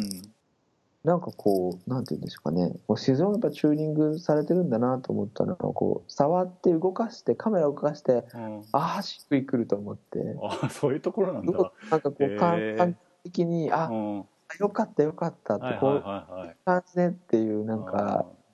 そのなんていうんでしょうねしっくりくる感みたいのがあった。そうですそうですそうです、うんこの別にカメラのセッティングとかで、うんあなたの好みに合わせてじゃなくてうんこのチューニングのこうされ具合っていうか、うんなんかそういうのであさすがだなっていうところから入り、でこう最初のチュートリアルのダンジョンみたいなところを抜けてバーッとこう世界が広がった時に、うん画質はうんその「ホライゾンゼロドーン」とかの方がオブジェクトの数とか作りとかうん多いと思うんですけど、おう空気みたいなものは、うんあなんかすごいなと思うって、ん何がそうさせてるんだとかもうかよくわからないん ですけど僕自身うんうんあ遠くまですげえ見えるとうか、んうんなんかちょっとこう満足度が高いとういんうか、うんその空間感みたいなのが結構気持ちが良くて、うんすげえすげえっつって 「追っかけだすげえすげえ」っつって、うんふっさがふっさふさしてるとう思う、んなんかそういう感覚がすごい面白くて、うんしばらくちょっとこうぐるぐる回りながらぼーっとしたりとかして。うんああ楽しいっていうなんか感じから入ってうん最初から満足していうてんわかるよ気持ちが良かったんですよねうんそうそうそ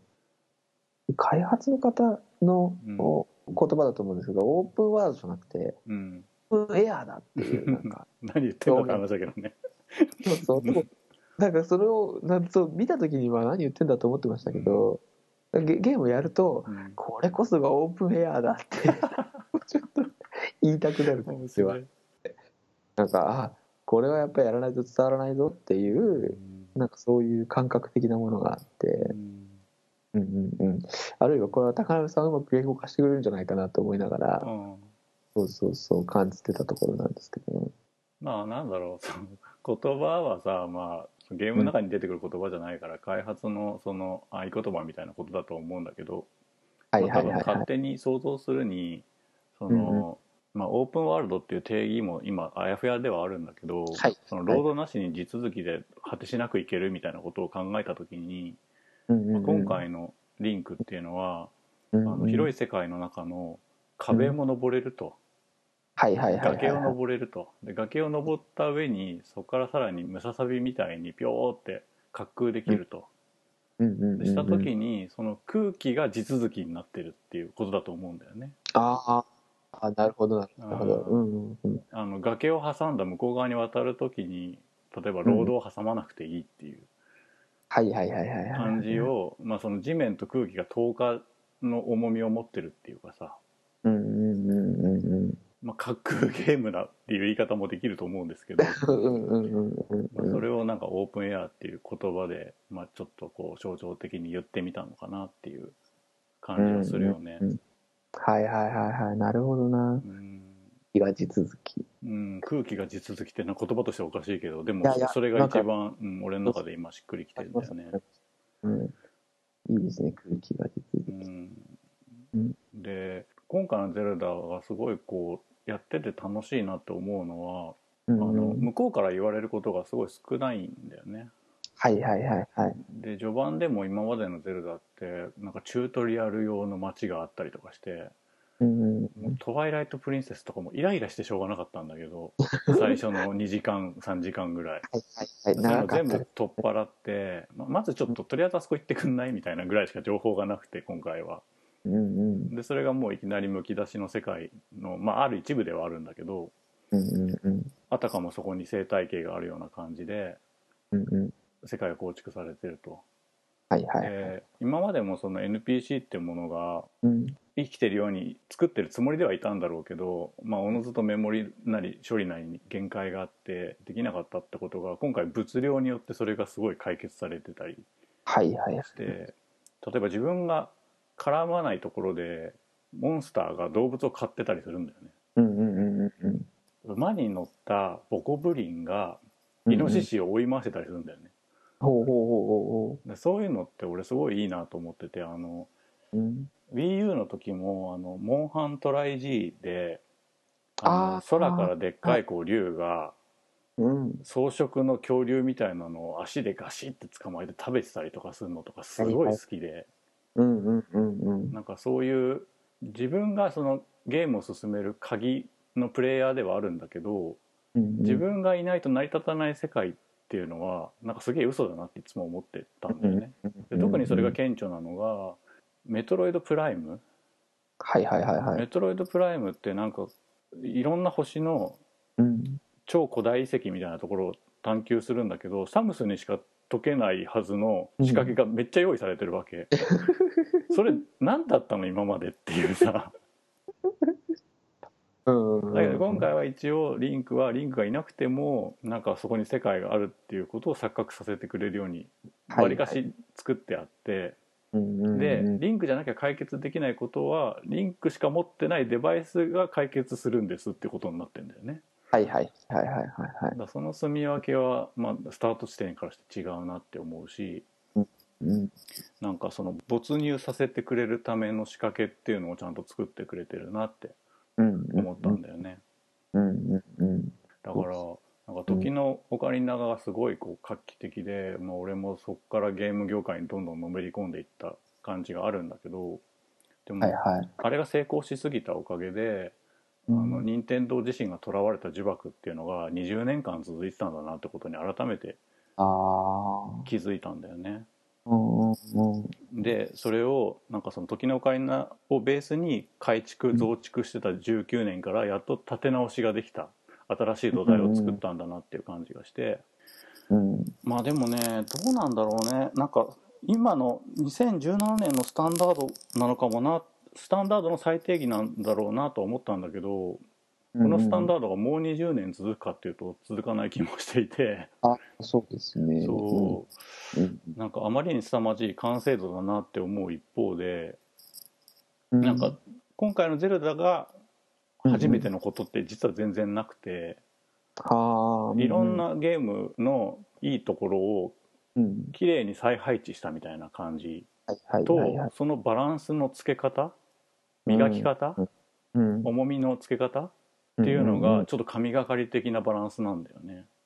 うんうだん。からうん普段ハードゲーマーじゃなくても中級ぐらいのゲーマー以上の人はあこの要素ってあのゲームだなみたいな要素がたくさんあるんだけどうんいやでもこの物量をこのチューニングできる会社っていうのは多分今任天堂しかないんだよね。うん。うん。でこの。間 FF15 の話をしてすごい画期的で物量もすごくて面白かったけど未完成だったんだよって話をしたでしょ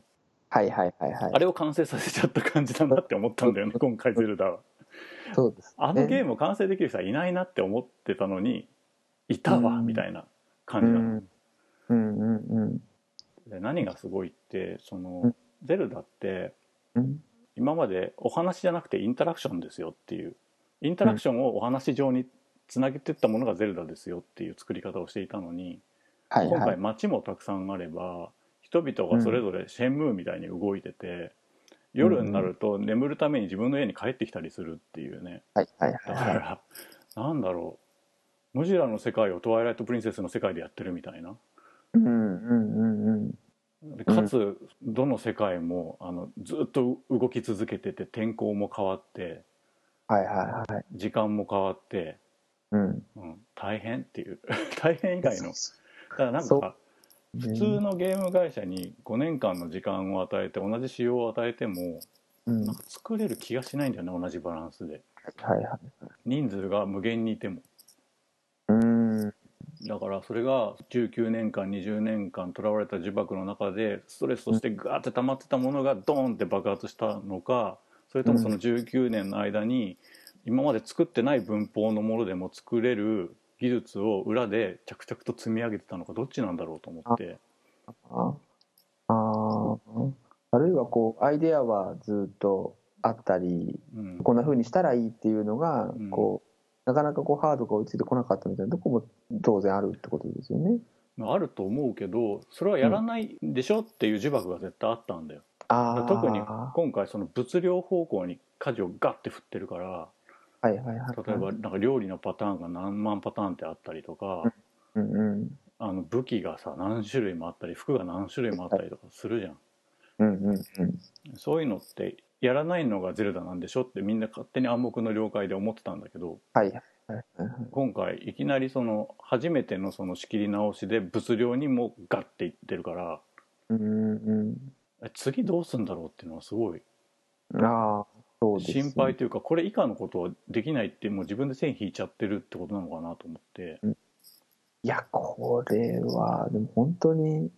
すごいなと思うのは、本当その、最初にね、ゼルダ、俺好きなのかどうかわからないみたいな、宝部さんの話があって、うんその時の、そのゼルダっていう、その概念みたいなものがあって、うん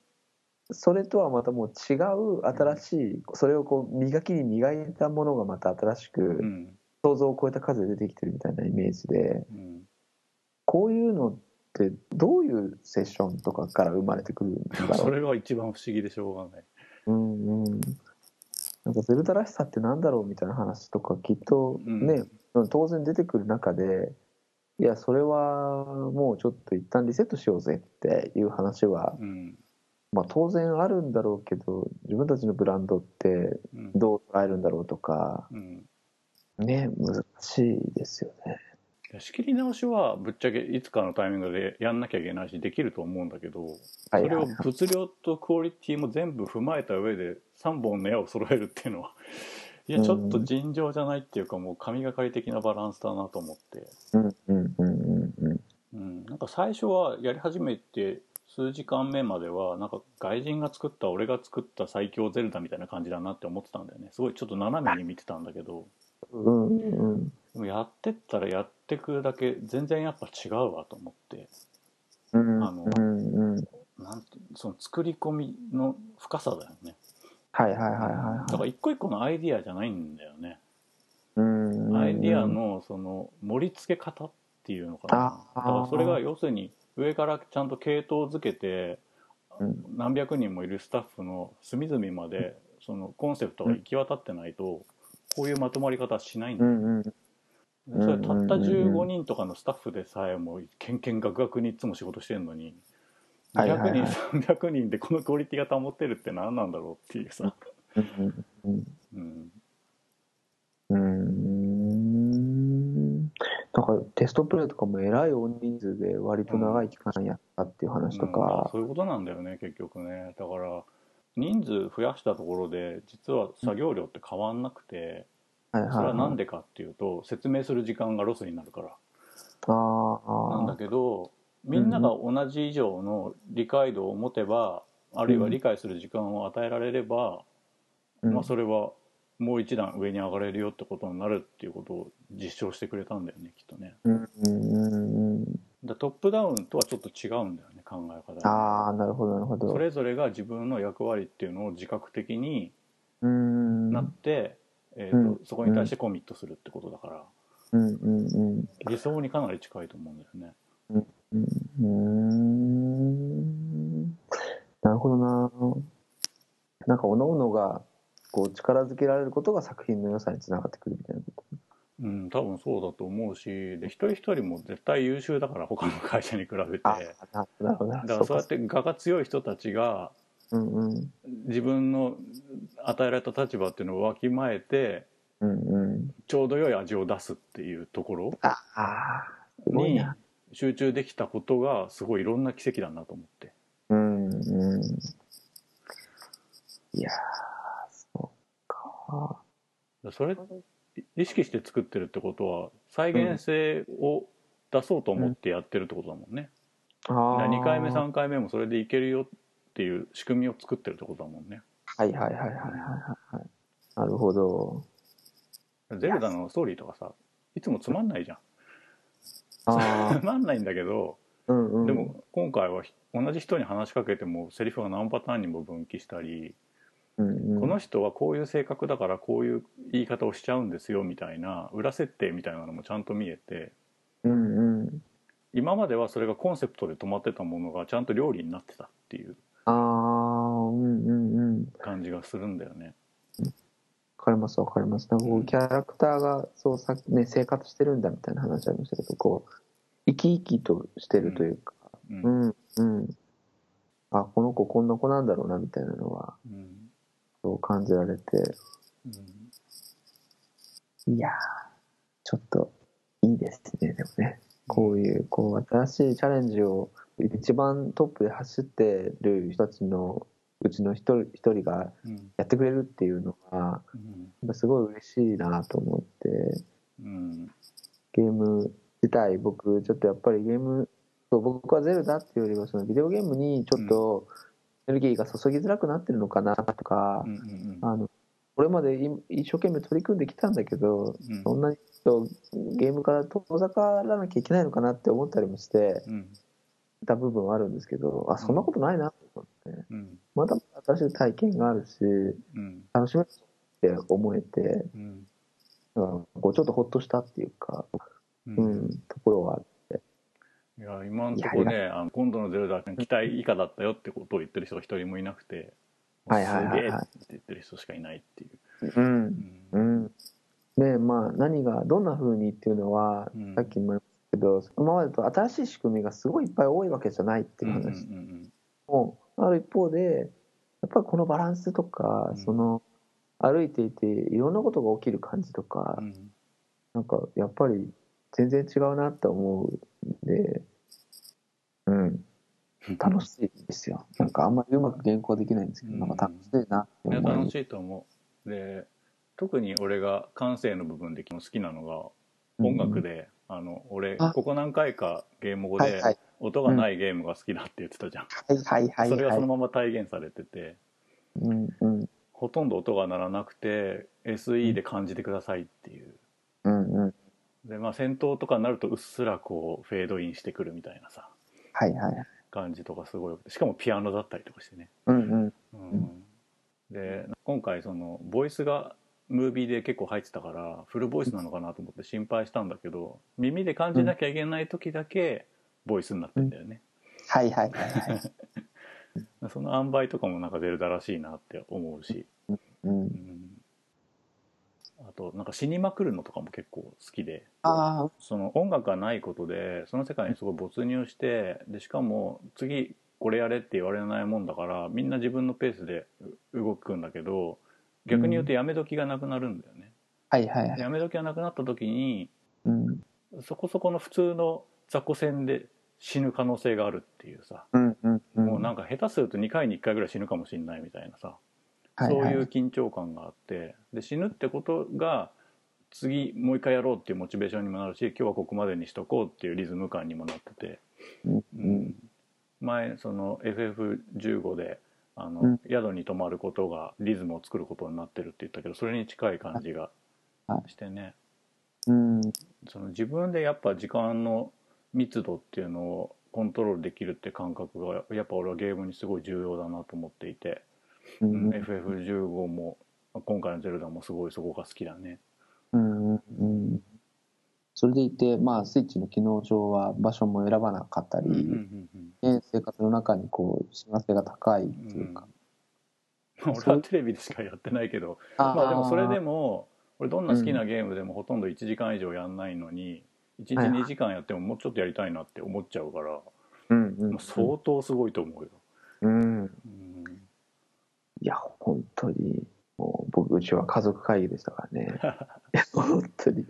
そうそ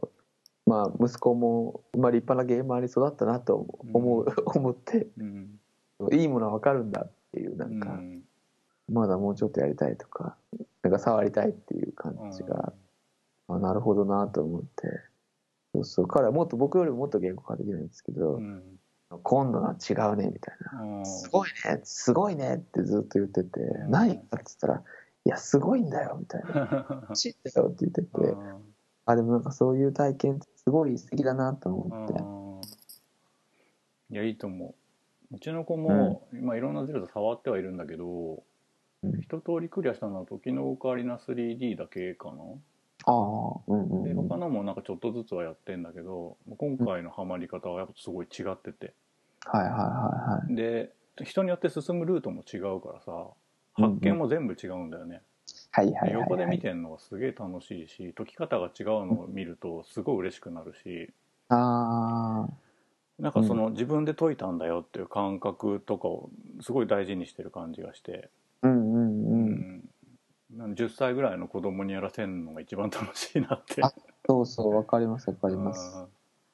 うんすげえ雑に解くなって思う時そとうかそうでそれを許容するようになってるしうん、でなんだろうな俺任天堂がまさかそのハボックを入れてくるとはつゆほども思ったことがなくて、はいはいはい独自の物理演算とかを入れてくるんだろうなと思ったらミドルウェア使ってるっつって。うんうんでまあその他社のものを入れるってことはさある種ブラックボックスだからさ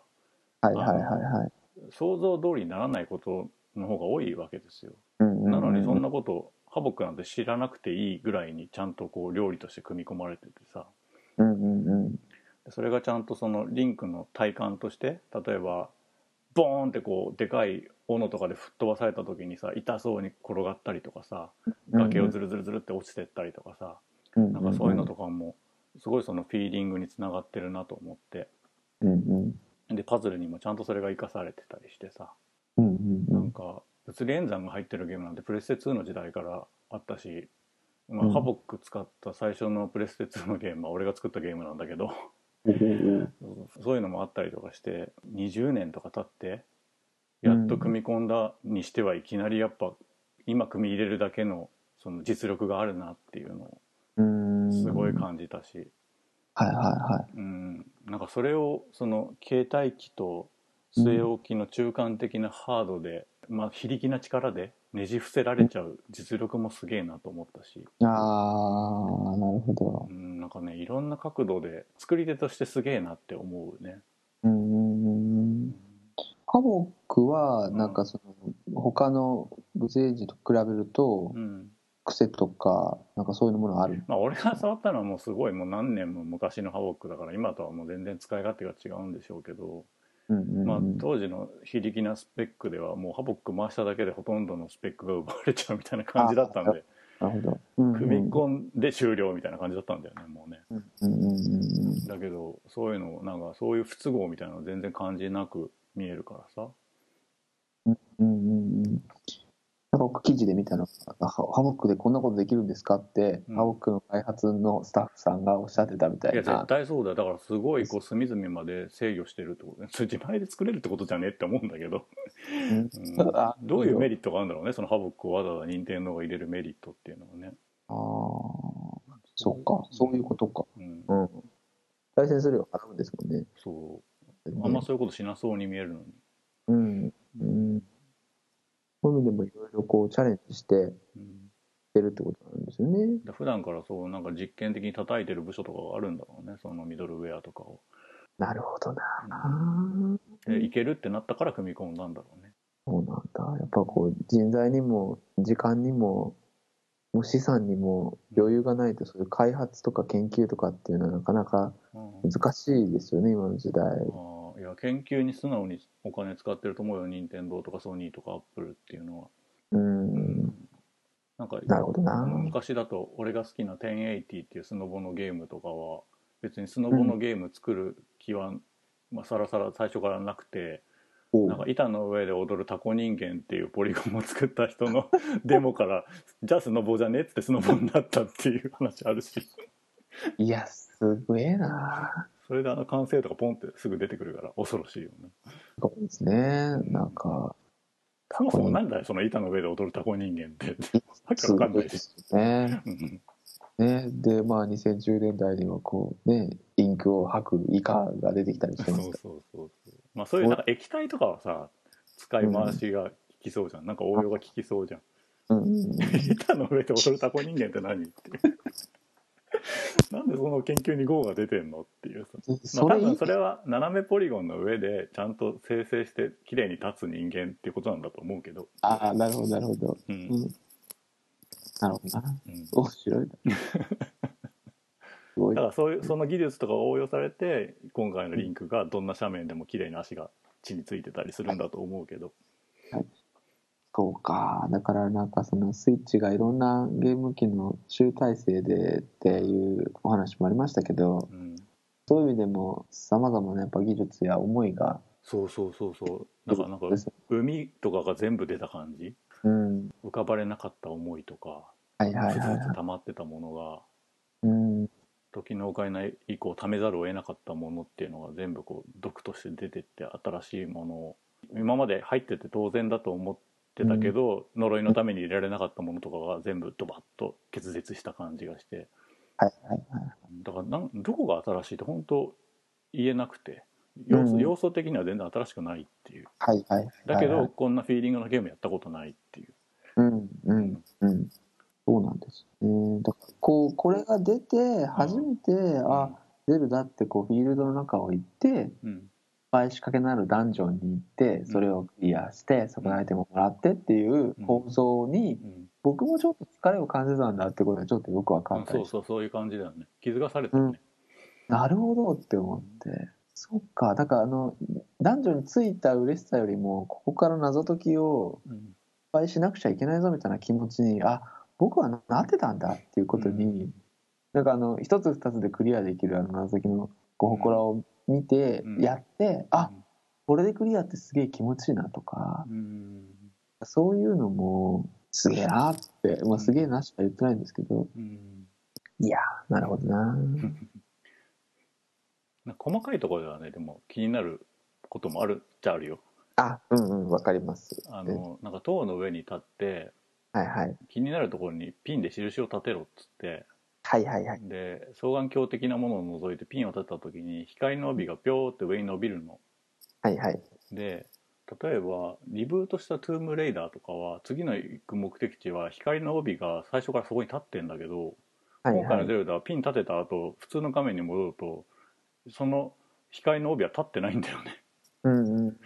ちっちゃいマップに点で表示されるだけでしかも距離も出てなくてうんうんなんだよって思ったっていうねうんうんうんうんうん。そうそう。なんかまあ、ちょっと細かいところをね、言い出すとちょっとあれですけど、んやっぱりこう、スペックの違いを感じるのは少しリンクから離れたところからあの草がわさわさっと生えてくる感じ。 ああ LOD 的なことね、そうなんうですんね、あれはなかなかちょっとそっちは見ないように見ないようにと思って、まあでも、うん、あの目立ちにくいタッチにはなってるよね、うんえうん絵のそのアニメ調っていうかさそうですねベタ面のところがあってもはいはい途中から草が生え始めてもそんなにリアルな時よりは違和感ないというか、うんうんそうそうそうそれもわかりますうんなんか気にし始めるとちょっとこう目がいかんもう意識しないようにしようと思うとダメですねうん気になっちゃあとさ俺アイテムでさ序盤でさ時間止めるやつあったじゃんうはいはいはいピタロックピタロックかピタロックの,、あのうん最初のチュートリアルの祠のうんうん最後の弾を動いてないのに時間を止めてカンカンカンって殴るとダメージが蓄積して破壊されるっていうのが全く意味が分かんなくて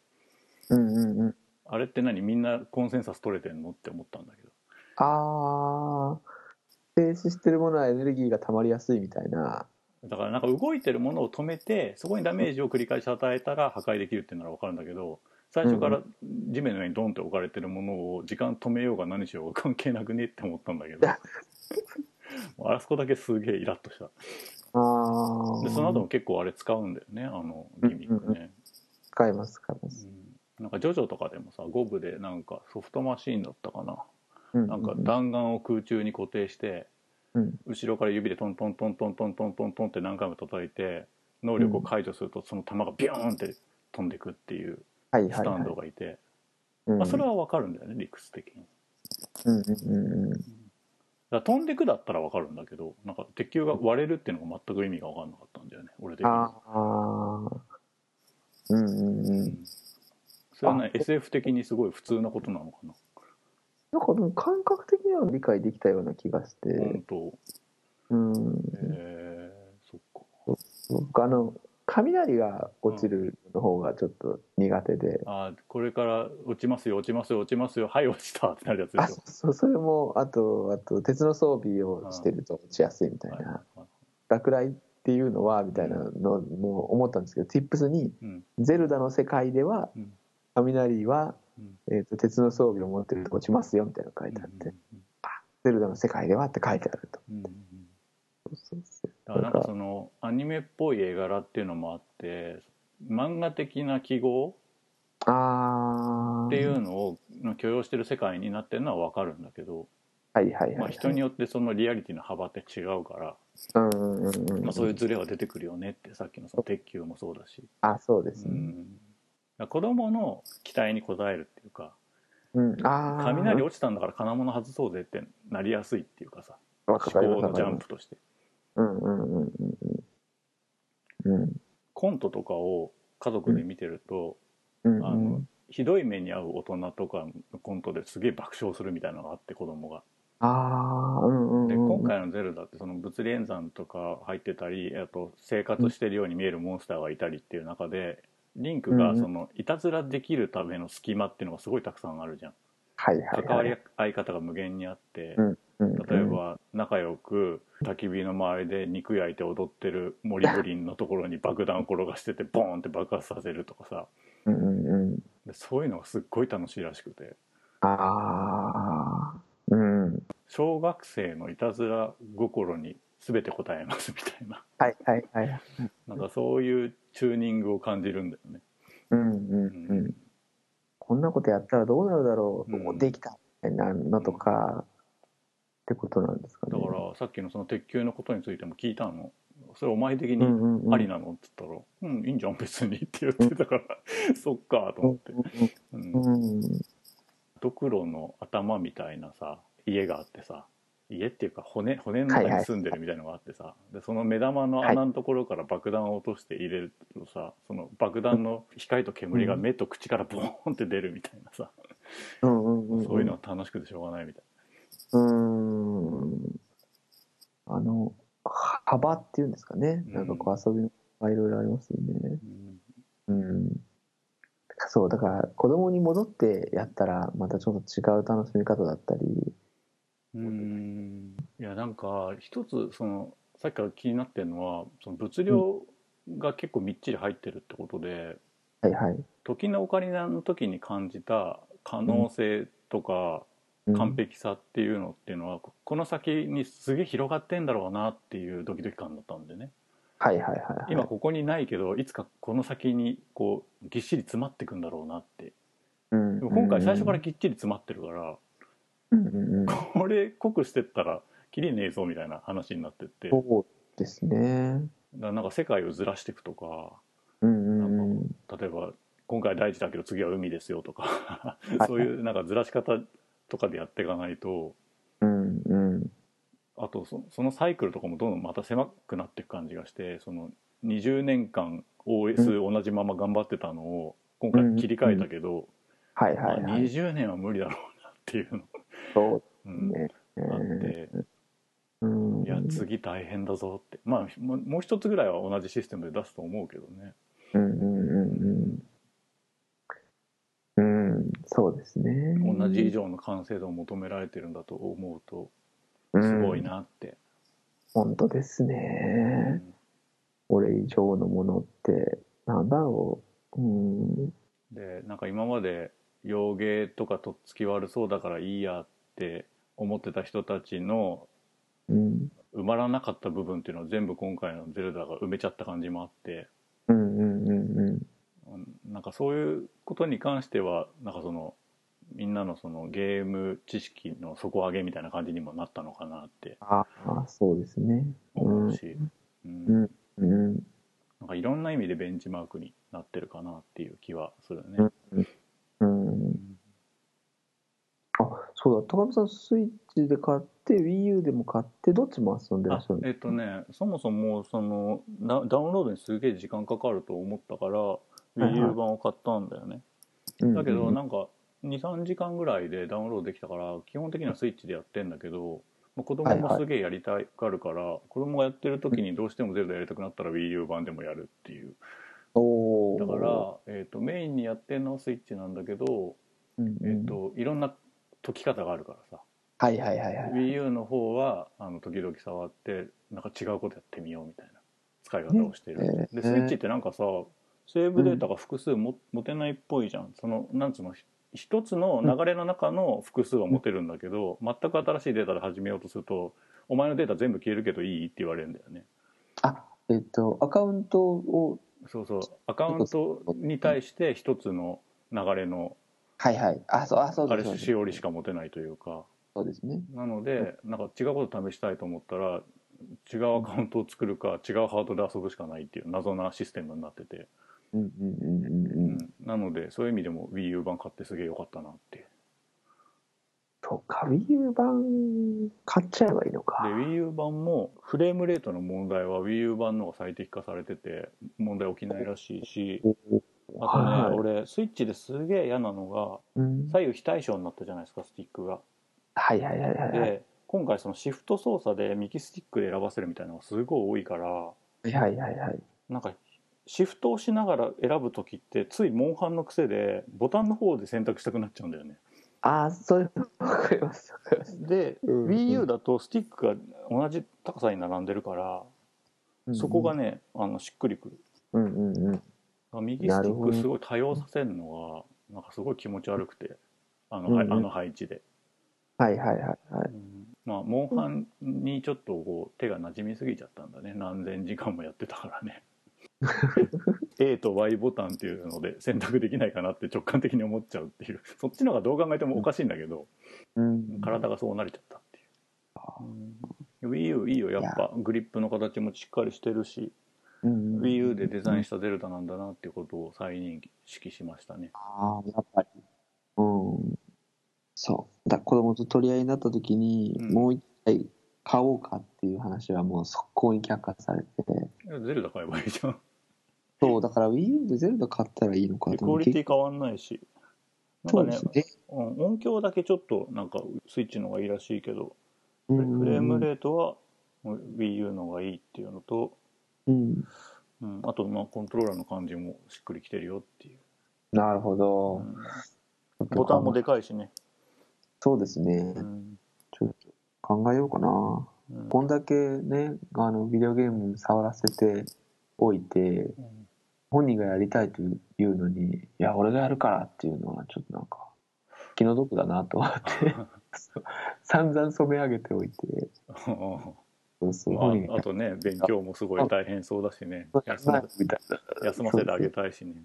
そうなんですよね。ううちのん、子はでもそそんな取り合うほどではないなんかお互い見るの楽しんでるけどむしろ俺が気使っちゃって俺が先進んでるから、うんなんかネタバレするのもったいないなと思って、はい子はい供がは見い。てると、うんじゃあやめようかな変わろうかっつって変わる変わったりす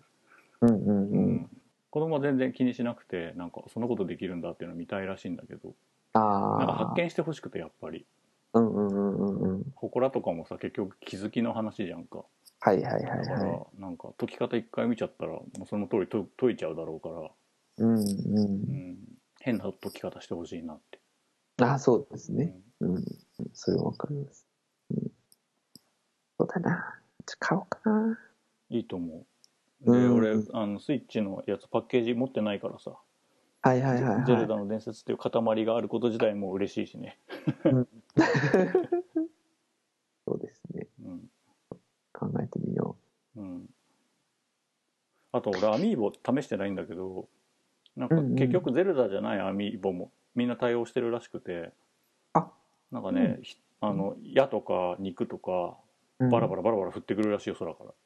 えー、試してだみからよ結構今回その武器も含め何でもその消費アイテムがなくなっちゃうからう。うんうんうん。アミーボ持ってるんだったら助かるかもねえー、そ俺アれ、ミーま、ゴ前、いくつ何も回持もってるのにあ一1日1回だと思うあ、アミーボいくつも持ってるのに1回もかざしたことなくてあでもあれスプラトゥーンのやつはやったかなうん。なんかああの制服がもらえるみたいなやつあ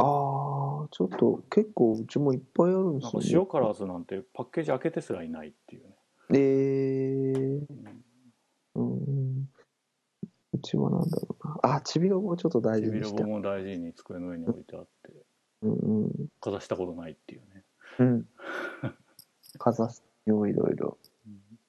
いや、スイッチ、この感じで、うんどんなソフトがこれから出てくるんだろうなっていうのは、本当に楽しみで。う。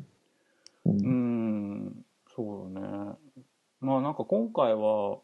まあ、こんだけの完成度と物量ってことでもう100%満足してるけど、子供とやっててすげえ思ったのは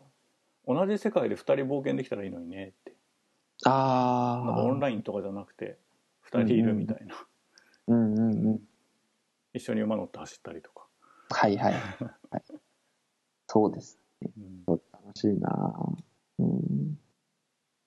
そう、なんかいろんな夢が広がるっていうか、うんあだったらいいのにな、こうだったらいいのになとか。うんうん。スイッチがすごいこう認められてるんだとしたらうんうんうん、ビータとかも別にいいし、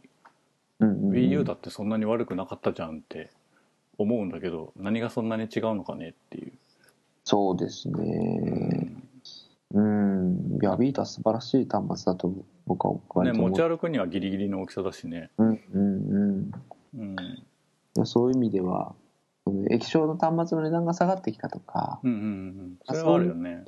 そうそうクリアできることがいっぱい増えて、うん今のこの形につながってるんだこの値段でこの形につながってるんだっていうのは確かにあとうん子供たちがタブレットになれたとか、すごく的な背景みたいなものもあるかなと思ってうんあのタブレットを触って育った子供たちが増えたからうん取り扱いにはあるいは僕らが子供の頃とはやっぱり全然違うのかなと思ったりましてあ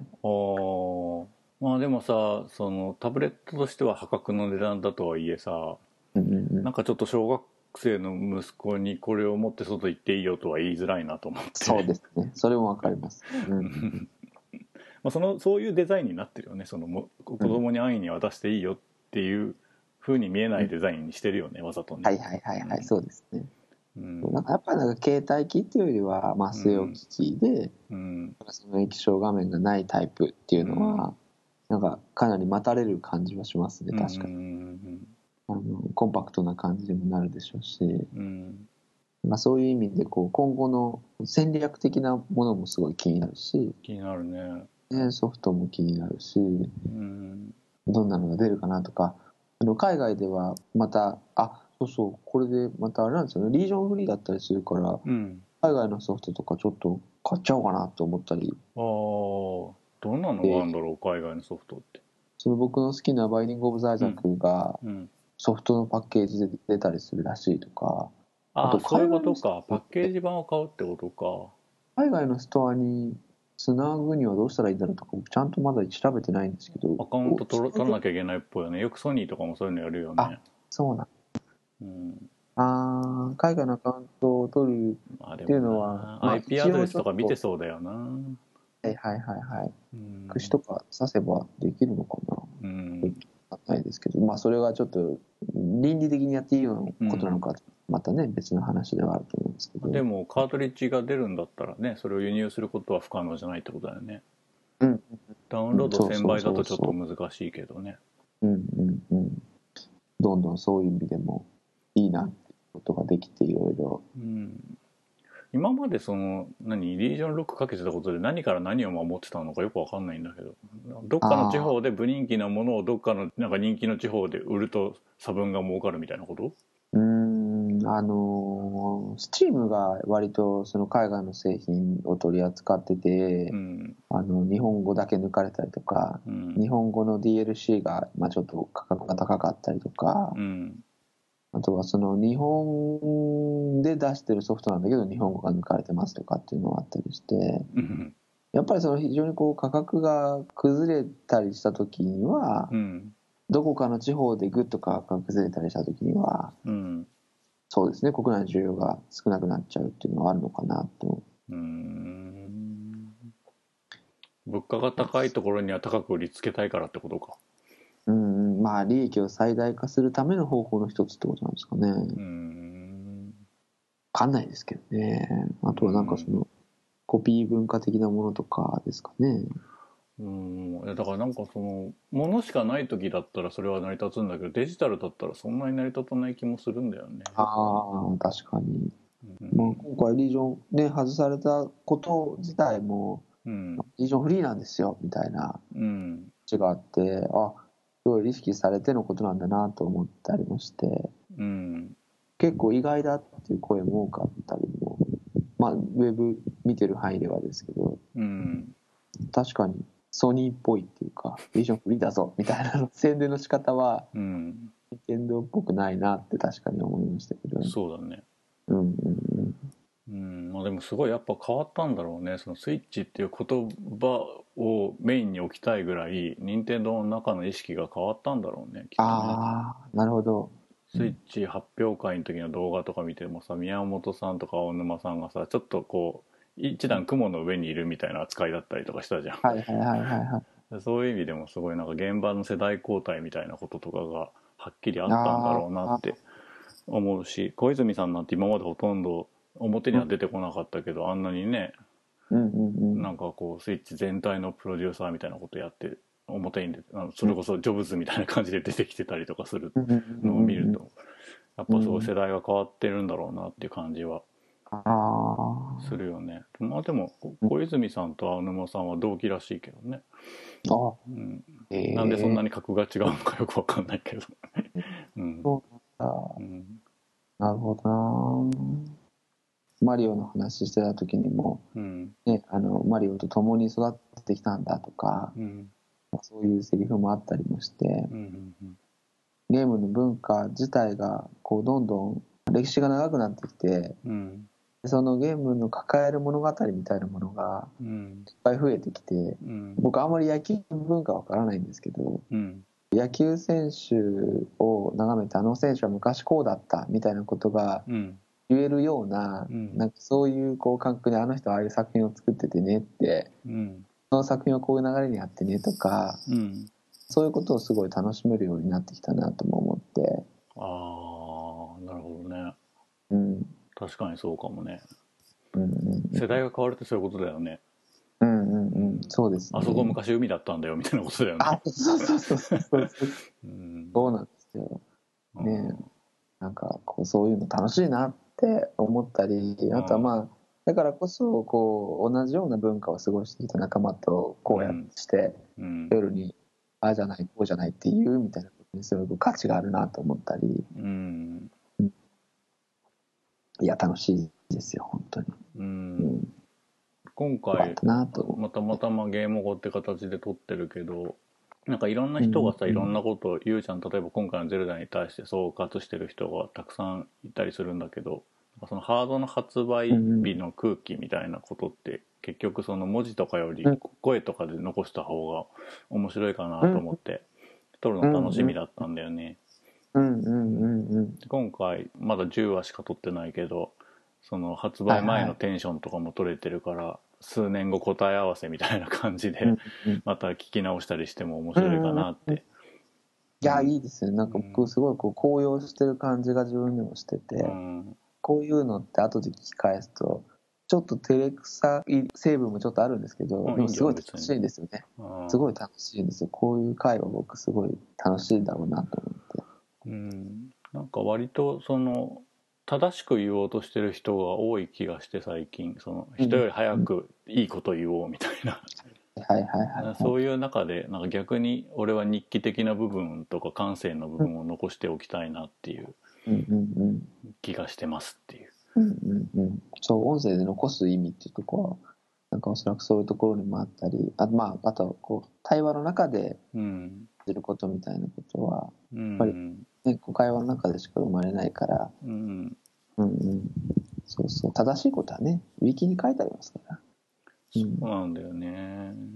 まあウィキが正しいかどうかっていうのはまた別なのかもしれないですけどうんだからなんかツイッターとか見てても正しいこと言ってる人より流れちゃうようなこと言ってる人の方が面白いなと思って、うんうんうんううんん、うんうんなるほどな昔よりなんかもっとそういう感情みたいなものが見たい うんうんうんうん昔は同じようなこと考えてる人いないかなみたいなことが楽しかったしはいはいはいはないんか見つけると嬉しかったんだけどうん案外自分みたいな人は5パターンのうちの1パターンぐらいいるんだなっていうことは逆に分かっちゃったんで、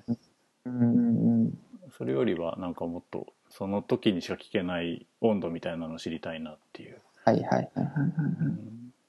うん今ここのっていうそこうそうそうとでそすうよねうんだからポッドキャストのタイトルも発表した日じゃなくて収録した日を記録しといた方がいいなっていうふうに変えたんだけどはいはいはいはいはいはいなんか定点っていうかさ、うんうんうんうんそうですねううんんいやいいですよまたこの会を重ねるとうんさらにねこうその感情の表出っていう意味ではどんどんしやすくなってくるかもしれないですそうだね他の2人の意見も聞きたいよねうんうんうんでまあ編集ができるってことも含めてこうかなりこう安全な場所でうんどんなこと喋ってもいいんだっていうような感じがすごいいいですよね、いうんやありがたいです長くなっちゃったねあはい2時前になっちゃった以上ゲームもごもご高鍋 VS でしたお送りしたのは陽介と高鍋でしたそれではまた次回までごきげんようさようならさよなら